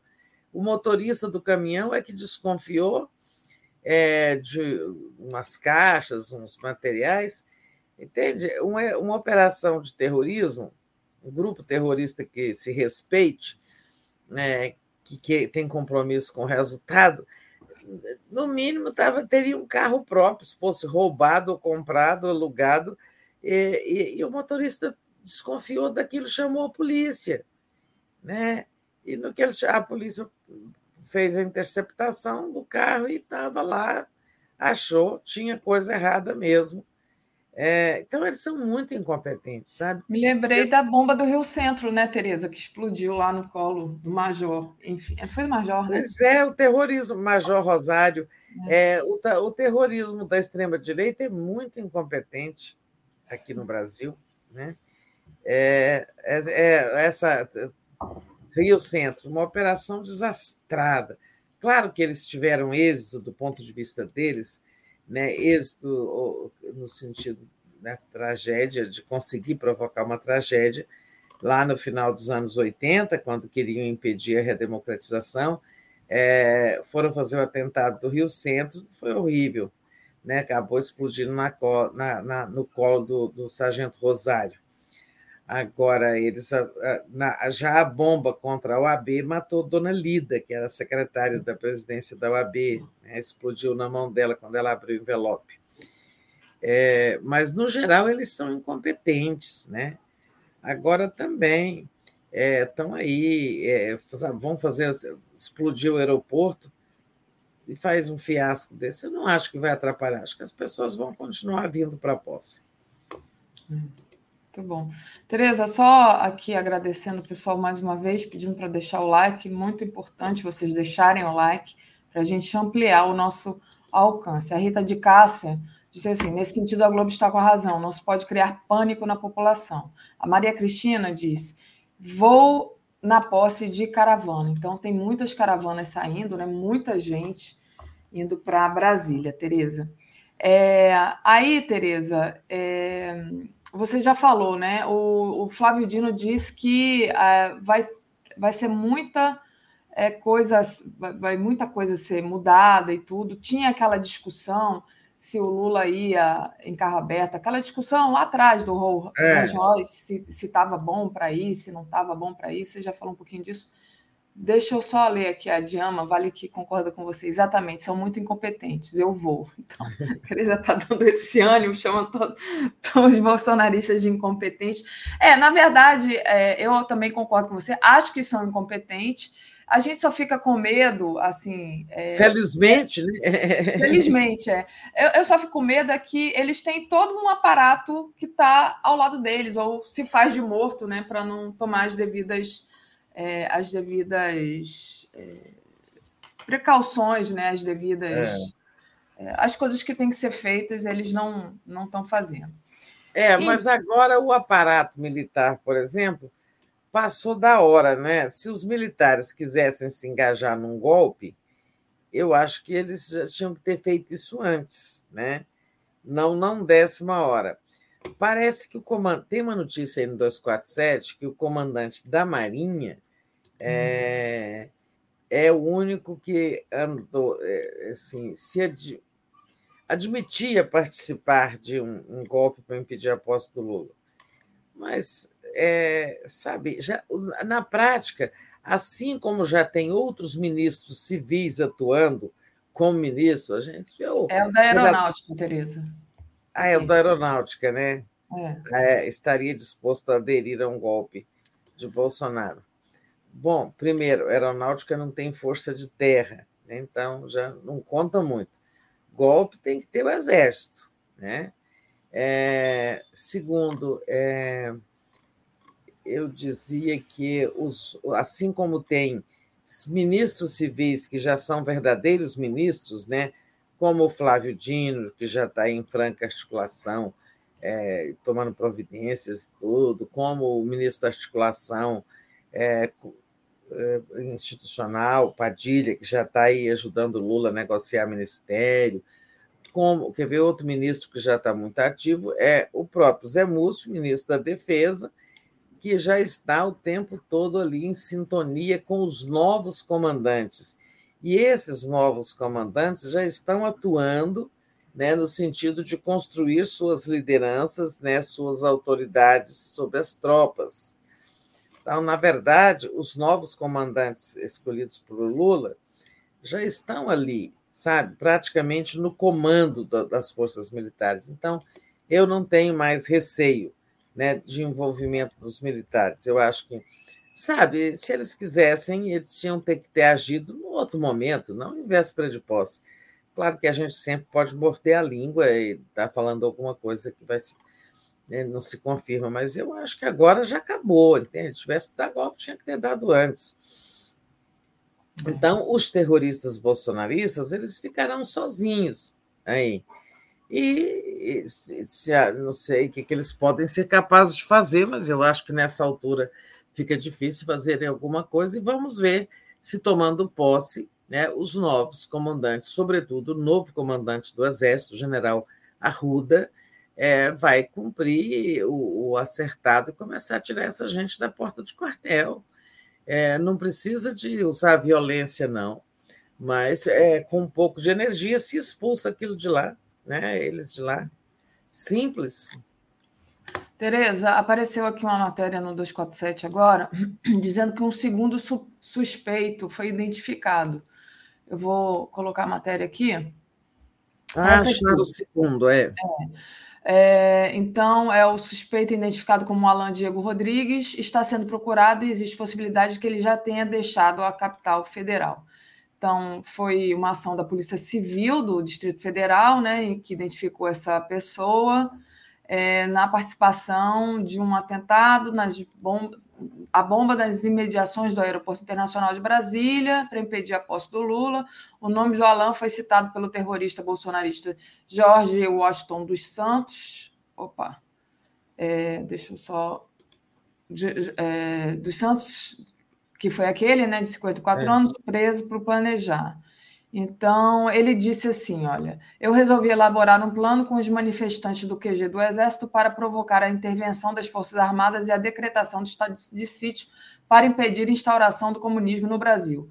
No dia, vários manifestantes do acampamento, conversando comigo, sugeriram que explodíssemos uma bomba no estacionamento do aeroporto de Brasília durante a madrugada e, em seguida, fizéssemos denúncia anônima sobre a presença de outras duas bombas no interior da área de embarque disse Souza em seu depoimento à PCDF, Polícia Civil do Distrito Federal, de acordo com a reportagem. Então é isso, né? Tem esse Alan também, é. que já foi delatado aí pelo é, George Washington.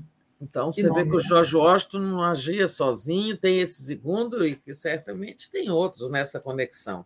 É.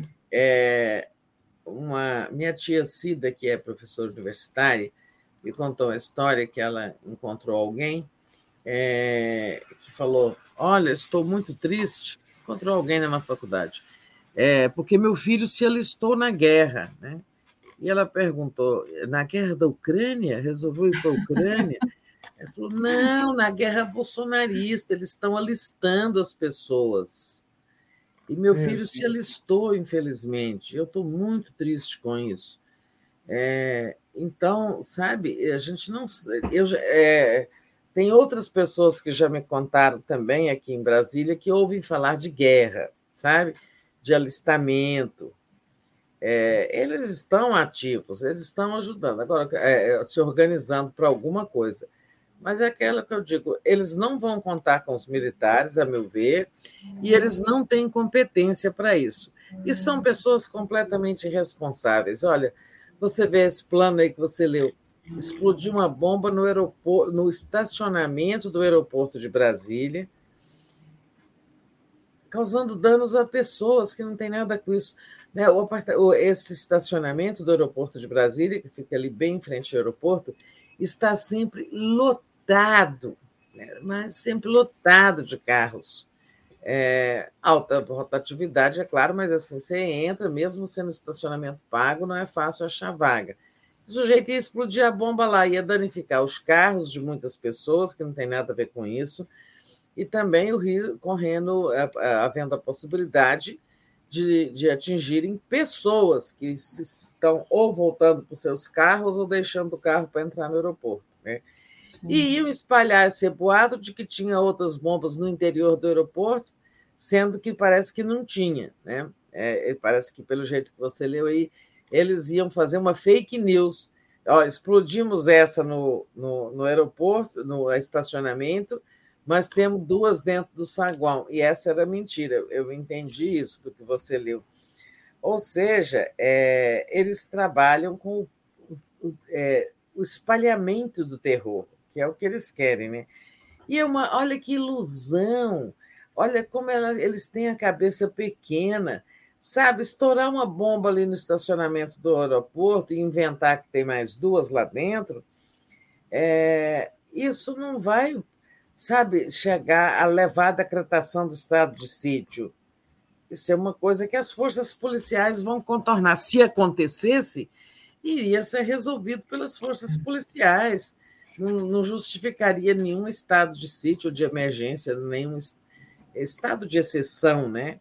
Que eles querem um estado de exceção para evitar a posse, porque durante o estado de exceção é, não essas coisas ficam suspensas, né? Mas eles não têm capacidade nem de planejamento nem de execução corretas, felizmente. Então venham para a posse, todo mundo que estiver querendo vir à posse.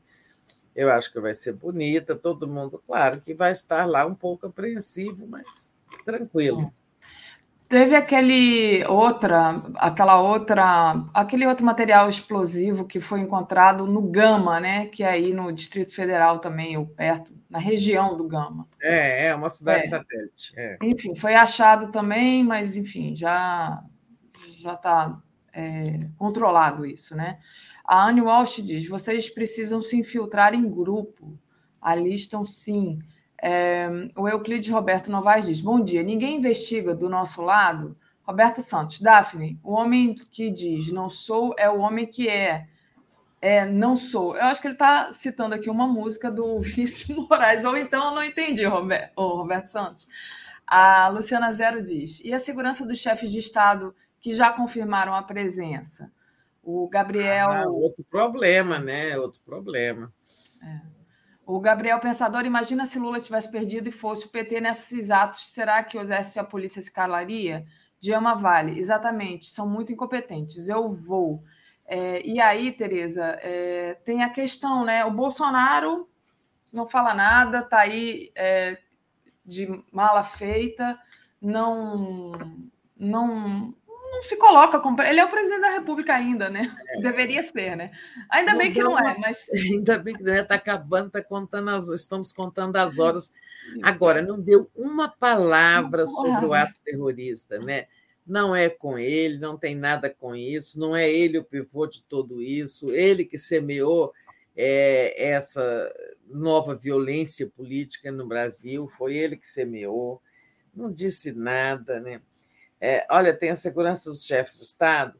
É, eu não sei, por exemplo, a representante, se for a, a, Kamala, a Kamala Harris, né, é, seja quem for o representante americano, parece que são as forças, é, é, assim, quem faz a segurança são forças de segurança do próprio governo americano. Mas outros países não, é, representantes de outros países não. Então, olha, a Polícia Federal vai ter que trabalhar muito, porque vem muito chefe de Estado, né? É, e, e, eles é, também precisam ser protegidos, né? É a obrigação de quem convida garantir a segurança, né? Agora, é aquela coisa que eu falo, como eles são terroristas de primeira viagem e, além de tudo, são incompetentes, é, nem passa pela. Eu não acho que passa pela cabeça deles atingir um convidado. Claro que seria péssimo para o governo, é, mas eles não têm essa ideia. O negócio deles é criar confusão para ver se as, forças armadas, se as Forças Armadas fazem a intervenção militar. Né? Eles só pensam nisso.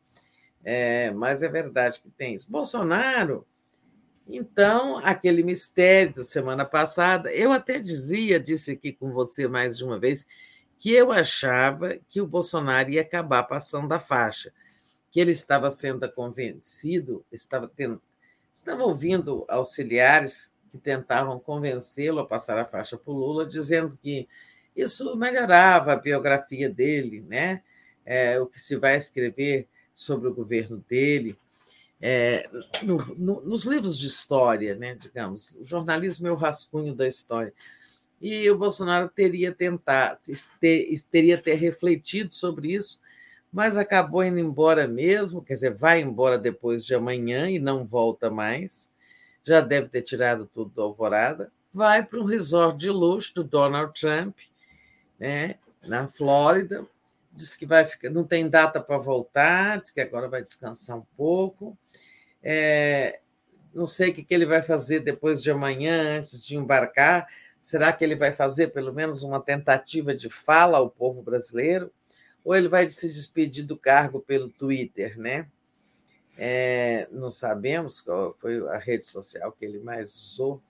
Não sabemos, mas o fato é que o Mourão também já disse que não passa faixa. Estamos com toda a, a previsão de que haverá ali uma inovação é, acho que é aquele plano que nós já comentamos aqui de criar-se uma comissão de representantes do povo, né, para levar a faixa, colocar a faixa ao Lula.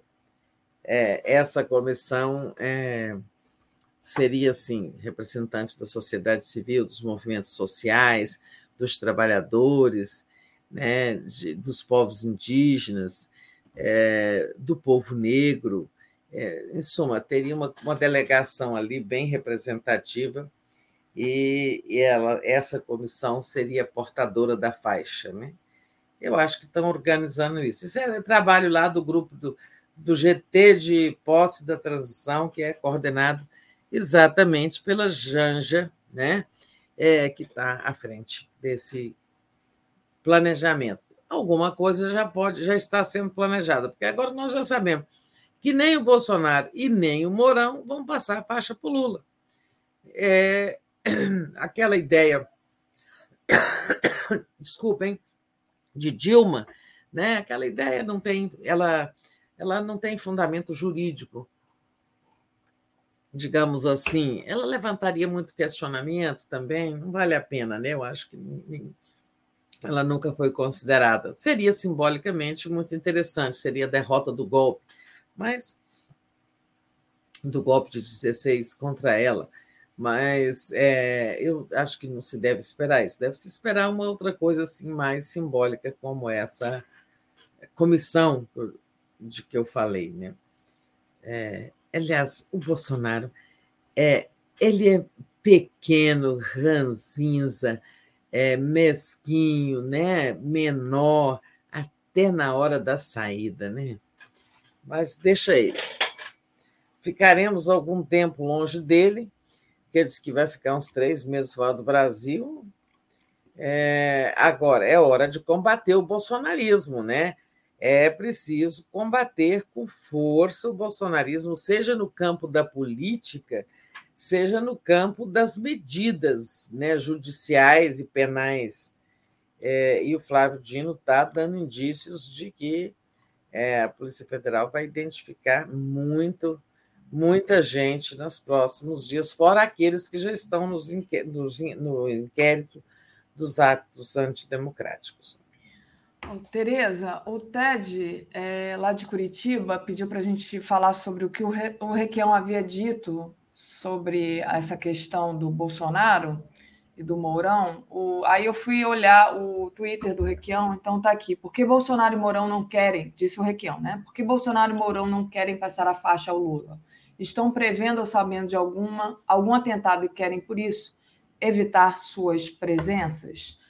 É, então, está aqui o Requião colocando essa questão.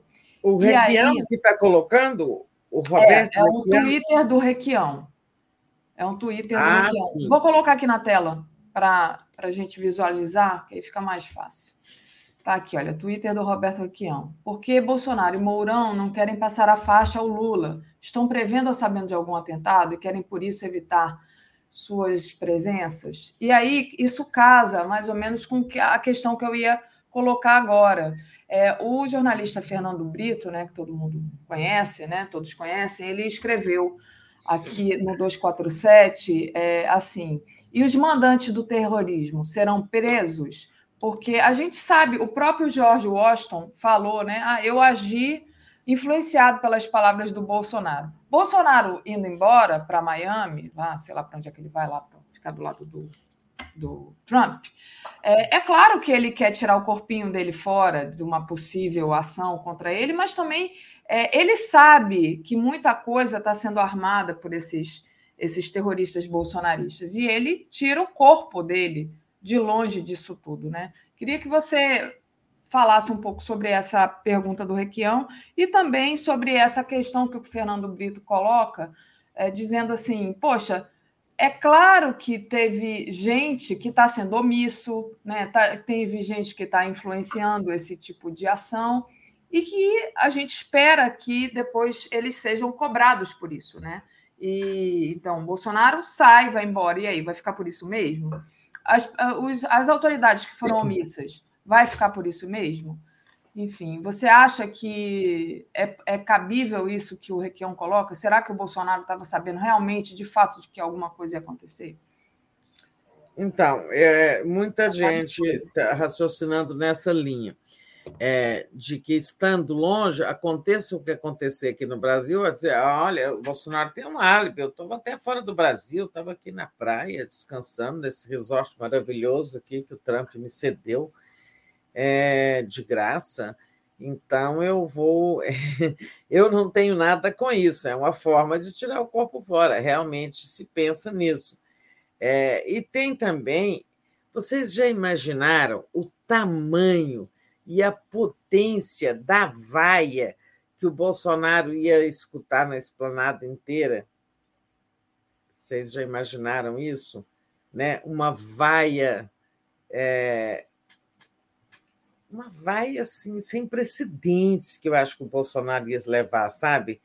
Na, naquela ali saindo do aquela vaia que se propaga, saindo ali da porta do Palácio do Planalto, subindo para chegar lá na rodoviária, lá em cima, porque a vaia vai andando, né? Os da, os da frente começam a vaiar, depois vão entrando os de trás, os de trás.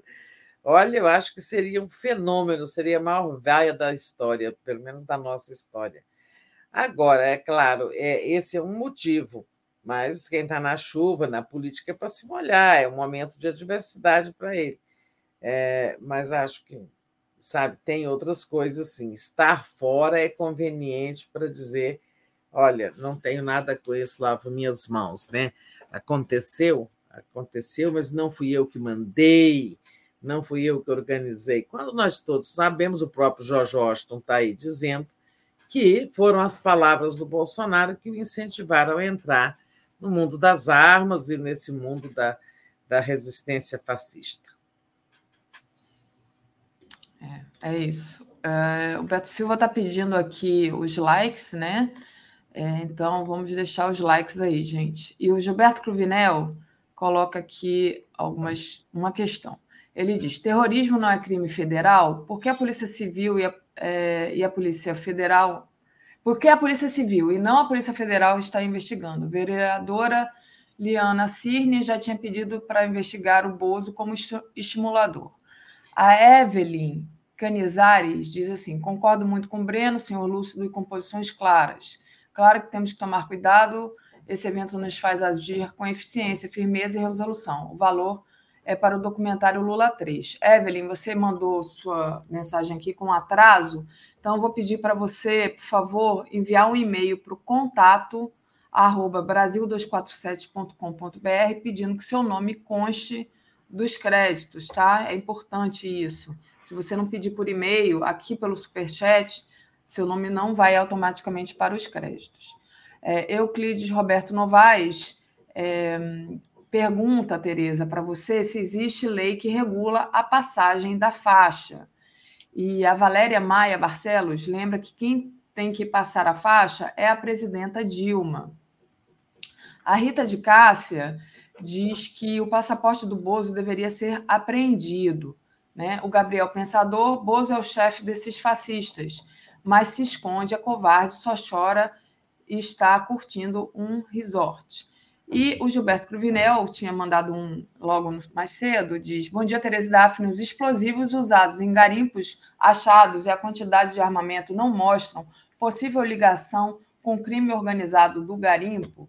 É, pergunta aqui o Gilberto, né? Inclusive, a matéria do 247 apontou é, que ele seria ligado ao transporte ilegal de madeira da Amazônia também, né? Foi um levantamento feito pelo repórter Alceu Luiz Castilho, né? Enfim, é, ele aponta ali que o George Washington não agiu sozinho. É. Oh, o George Washington tem várias conexões. Tem essa aí, é, ligado ao tráfico de madeiras ilegais. Ele é de Belém do Pará, né? A, ligado, tudo indica, à mineração que foi através de mineração, de, de, segmentos da mineração, que ele conseguiu granadas, né, explosivos, que são eles, eles usam lá para abrir aquelas crateras e começa o garimpo do ouro e tal. É, tem, também a mulher dele recebeu Auxílio Brasil do Bolsonaro, parece que sem necessidade, porque ele é considerado um empresário. Né? Então, tem muitas conexões aí com o bolsonarismo. A gente sabe que lá no Pará é, tem um núcleo forte, tanto de garimpo quanto de madeira ilegal. Né? E ele parece ter conexão com os dois. Mas vamos andar para frente, deixar esse assunto para lá?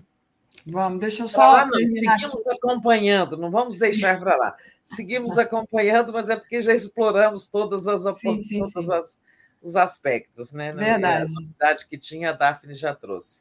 Só, só lendo os últimos superchats, a Ana de Pellegrin, o que está esperando para quebrar o sigilo bancário e telefônico do terrorista preso em Brasília. Luciana Zero, li que a faixa presidencial foi feita na primeira posse do Lula em 2003 e está guardada as sete chaves, será verdade?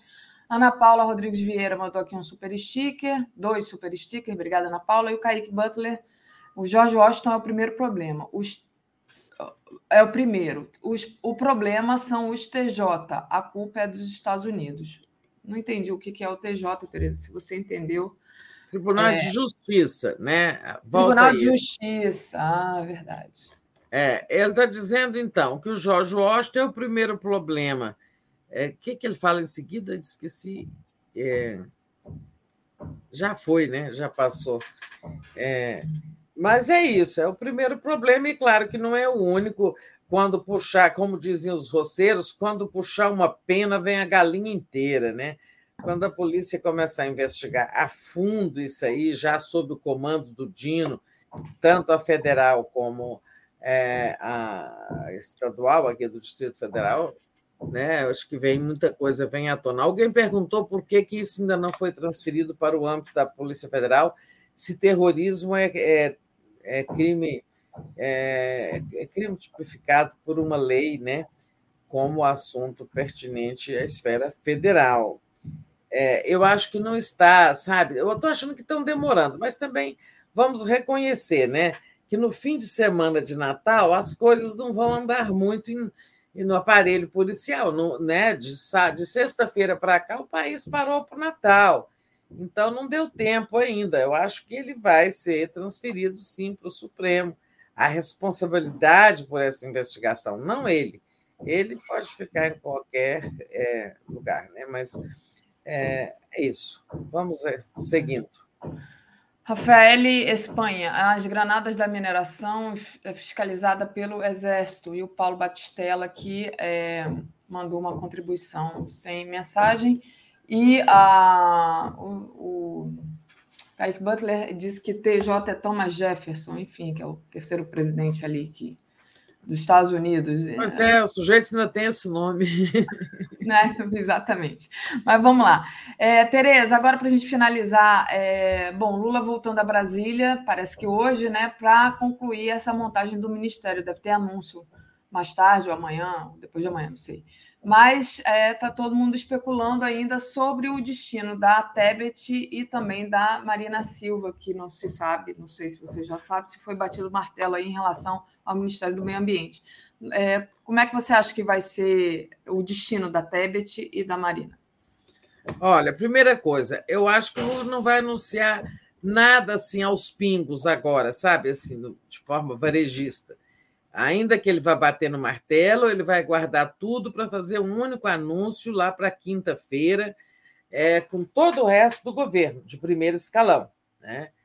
Claro que alguns assuntos vazam, é, mas aquele dia ele queria fazer uma surpresa com a indicação do Alckmin para o MIDIC, Ministério dos Comércios, mas todo mundo já sabia, porque isso tinha sido, né, tinha chegado aí os meios de comunicação.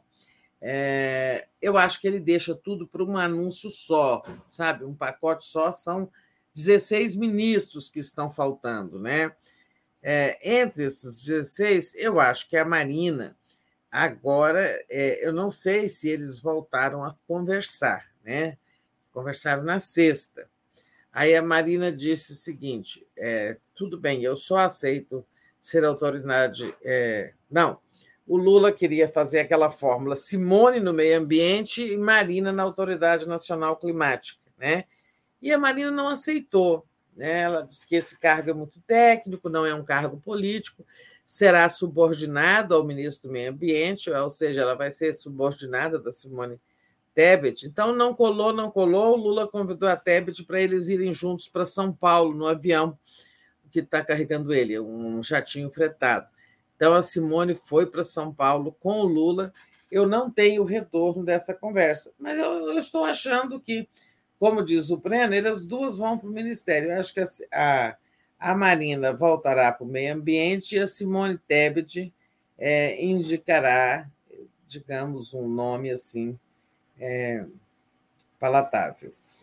Eu acho que a, a, a, a Marina ficando confirmada no meio ambiente, a Simone tende a aceitar as, o Ministério das Cidades, né, que também era cogitado. Ela, ela recusou é, essa, essa história de ela ser ministra do Meio Ambiente a Marina, a Autoridade Nacional Climática, ela disse que só aceitaria se a Marina aceitasse a Autoridade Nacional Climática. A Marina recusou, melou. Né? Agora eu acho que é isso. A Marina vai para o meio ambiente. O Lula tem o que para oferecer para ela? A Helena Chagas fez uma, uma deu um, tweet, uma postagem, virou uma postagem aqui no 247 com um assunto interessante, que é, a gente não sabe né, se ele tem é, se ele vai, se ele tem sustentação, mas que o Lula tenderia a resolver o problema com a Tebet através de uma vaga no Supremo, que em breve o ministro Lewandowski vai se aposentar e o Lula indicaria a Simone, ela é professora de direito, né? É, não sei se chegaria a tanto, mas eu, eu continuo achando que é cidades, que ela vai aceitar cidades, que é uma pasta que tem conexão direta com a população, como ela queria, e fica tudo bem. Até que está faltando. É, nesse desenho aí, se a, se a ministra for para as cidades, se a senadora for para as cidades, virar ministra das cidades, é, nós teremos o quê? É, o MDB ocupando o quê? Né? É, o Renan Filho na pasta de transportes e está faltando uma segunda pasta que será para a qual será indicada indicado um nome da bancada do MDB na Câmara. Inicialmente seria aquele é, José Priante, que é um deputado do Pará, mas parece que ele não tem a bênção da família Barbalho e não vai emplacar. Né? Então, falta essa segunda pasta aqui do MDB da Câmara. É, falta também um ministério para o PSD. Né? Parece que está tudo se encaminhando para que seja o Carlos, o senador Carlos Fávaro, que é do Mato Grosso do Sul, do PSD. Bom, aí tem ministérios menores, mas que não, digamos assim, não são, é, eu acho que nem seriam oferecidos a, a, Simone, né? porque já se viu que ela tem ambições, que ela não vai querer ministério por ministério. Ela, ela disse: se for ministério que ela não considera adequado, ela não vai. Né? Então, faltam ministros assim como turismo, né? O esporte não foi confirmada a Ana Moser até agora. É, tenha o desenvolvimento regional que deve ser oferecido ao Partido União Brasil através do deputado baiano Elmar Nascimento, que foi até o relator da PEC da transição, né? É, é, tem outros ministérios ainda não definidos também, como reforma agrária, que eu acho que fica com o PT, eu acho que o Edgar Preto é um, grande, um bom candidato. Né? O Edgar Preto, que quase foi ao segundo turno no Rio Grande do Sul. Né?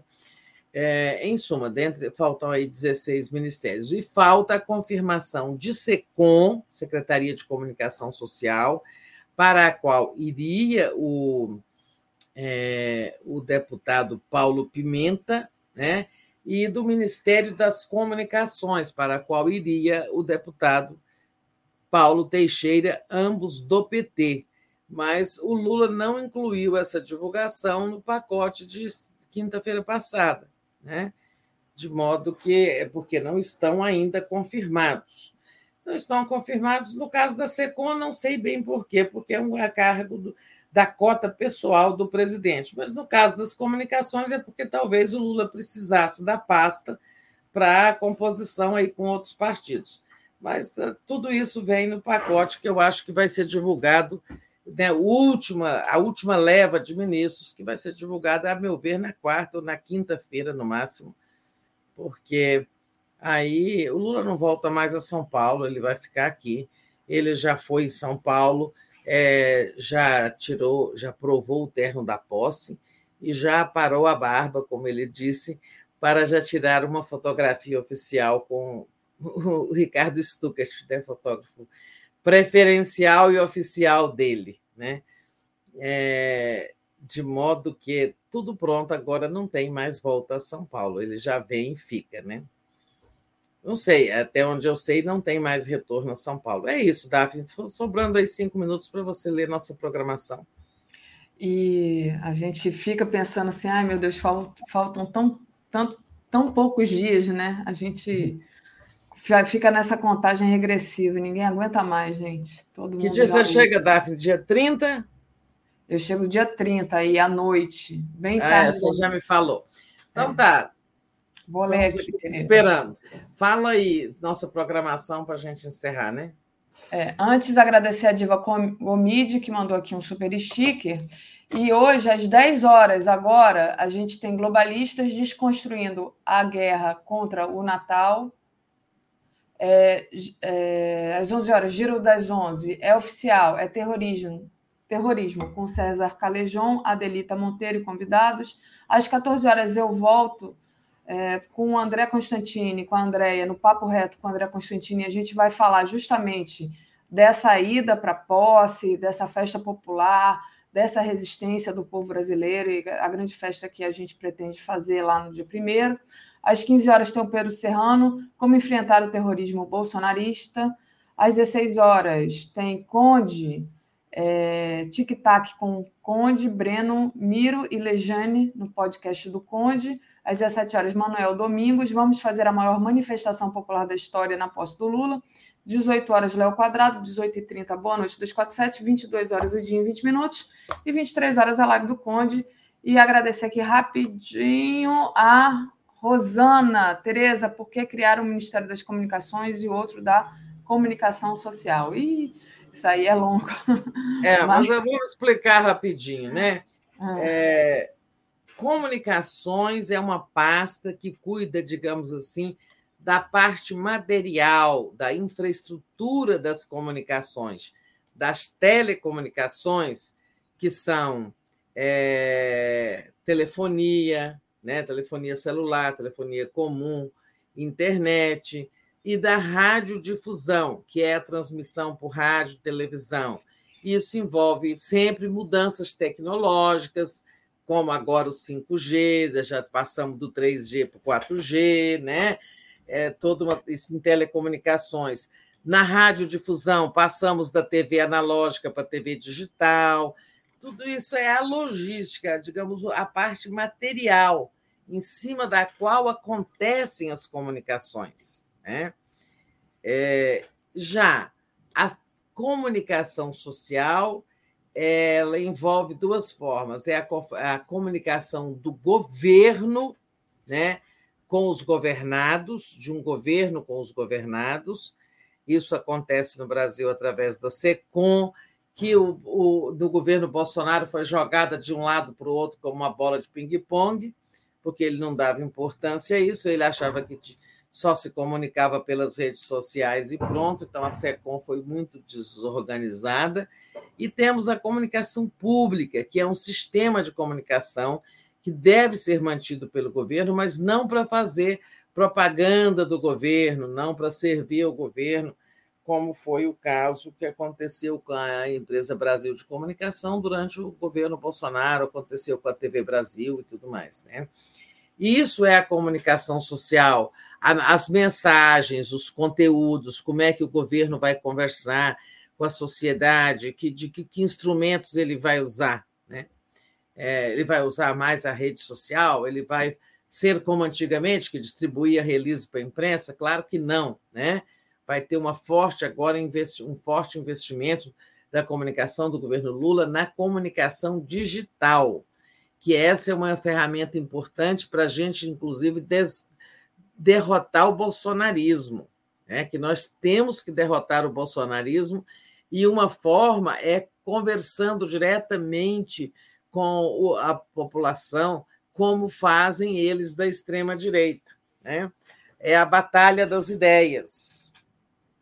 Perfeito. Importantíssimo, Tereza. Espero ter esclarecido, porque essa confusão existe mesmo, né, entre comunicações e comunicação social. Então, são pastas diferentes. Muito bom. Não, acho que ficou bem claro mesmo. E aí eu agradeço a companhia de todos vocês e da Tereza aqui hoje. Mais tarde a Tereza volta, eu também volto às duas horas. Tereza, a gente vai encerrando por aqui. Bom dia para você de trabalho e a gente te vê mais tarde. Isso. Bom dia para você também, para toda a comunidade. Até no boa noite mais tarde. tchau. tchau. tchau.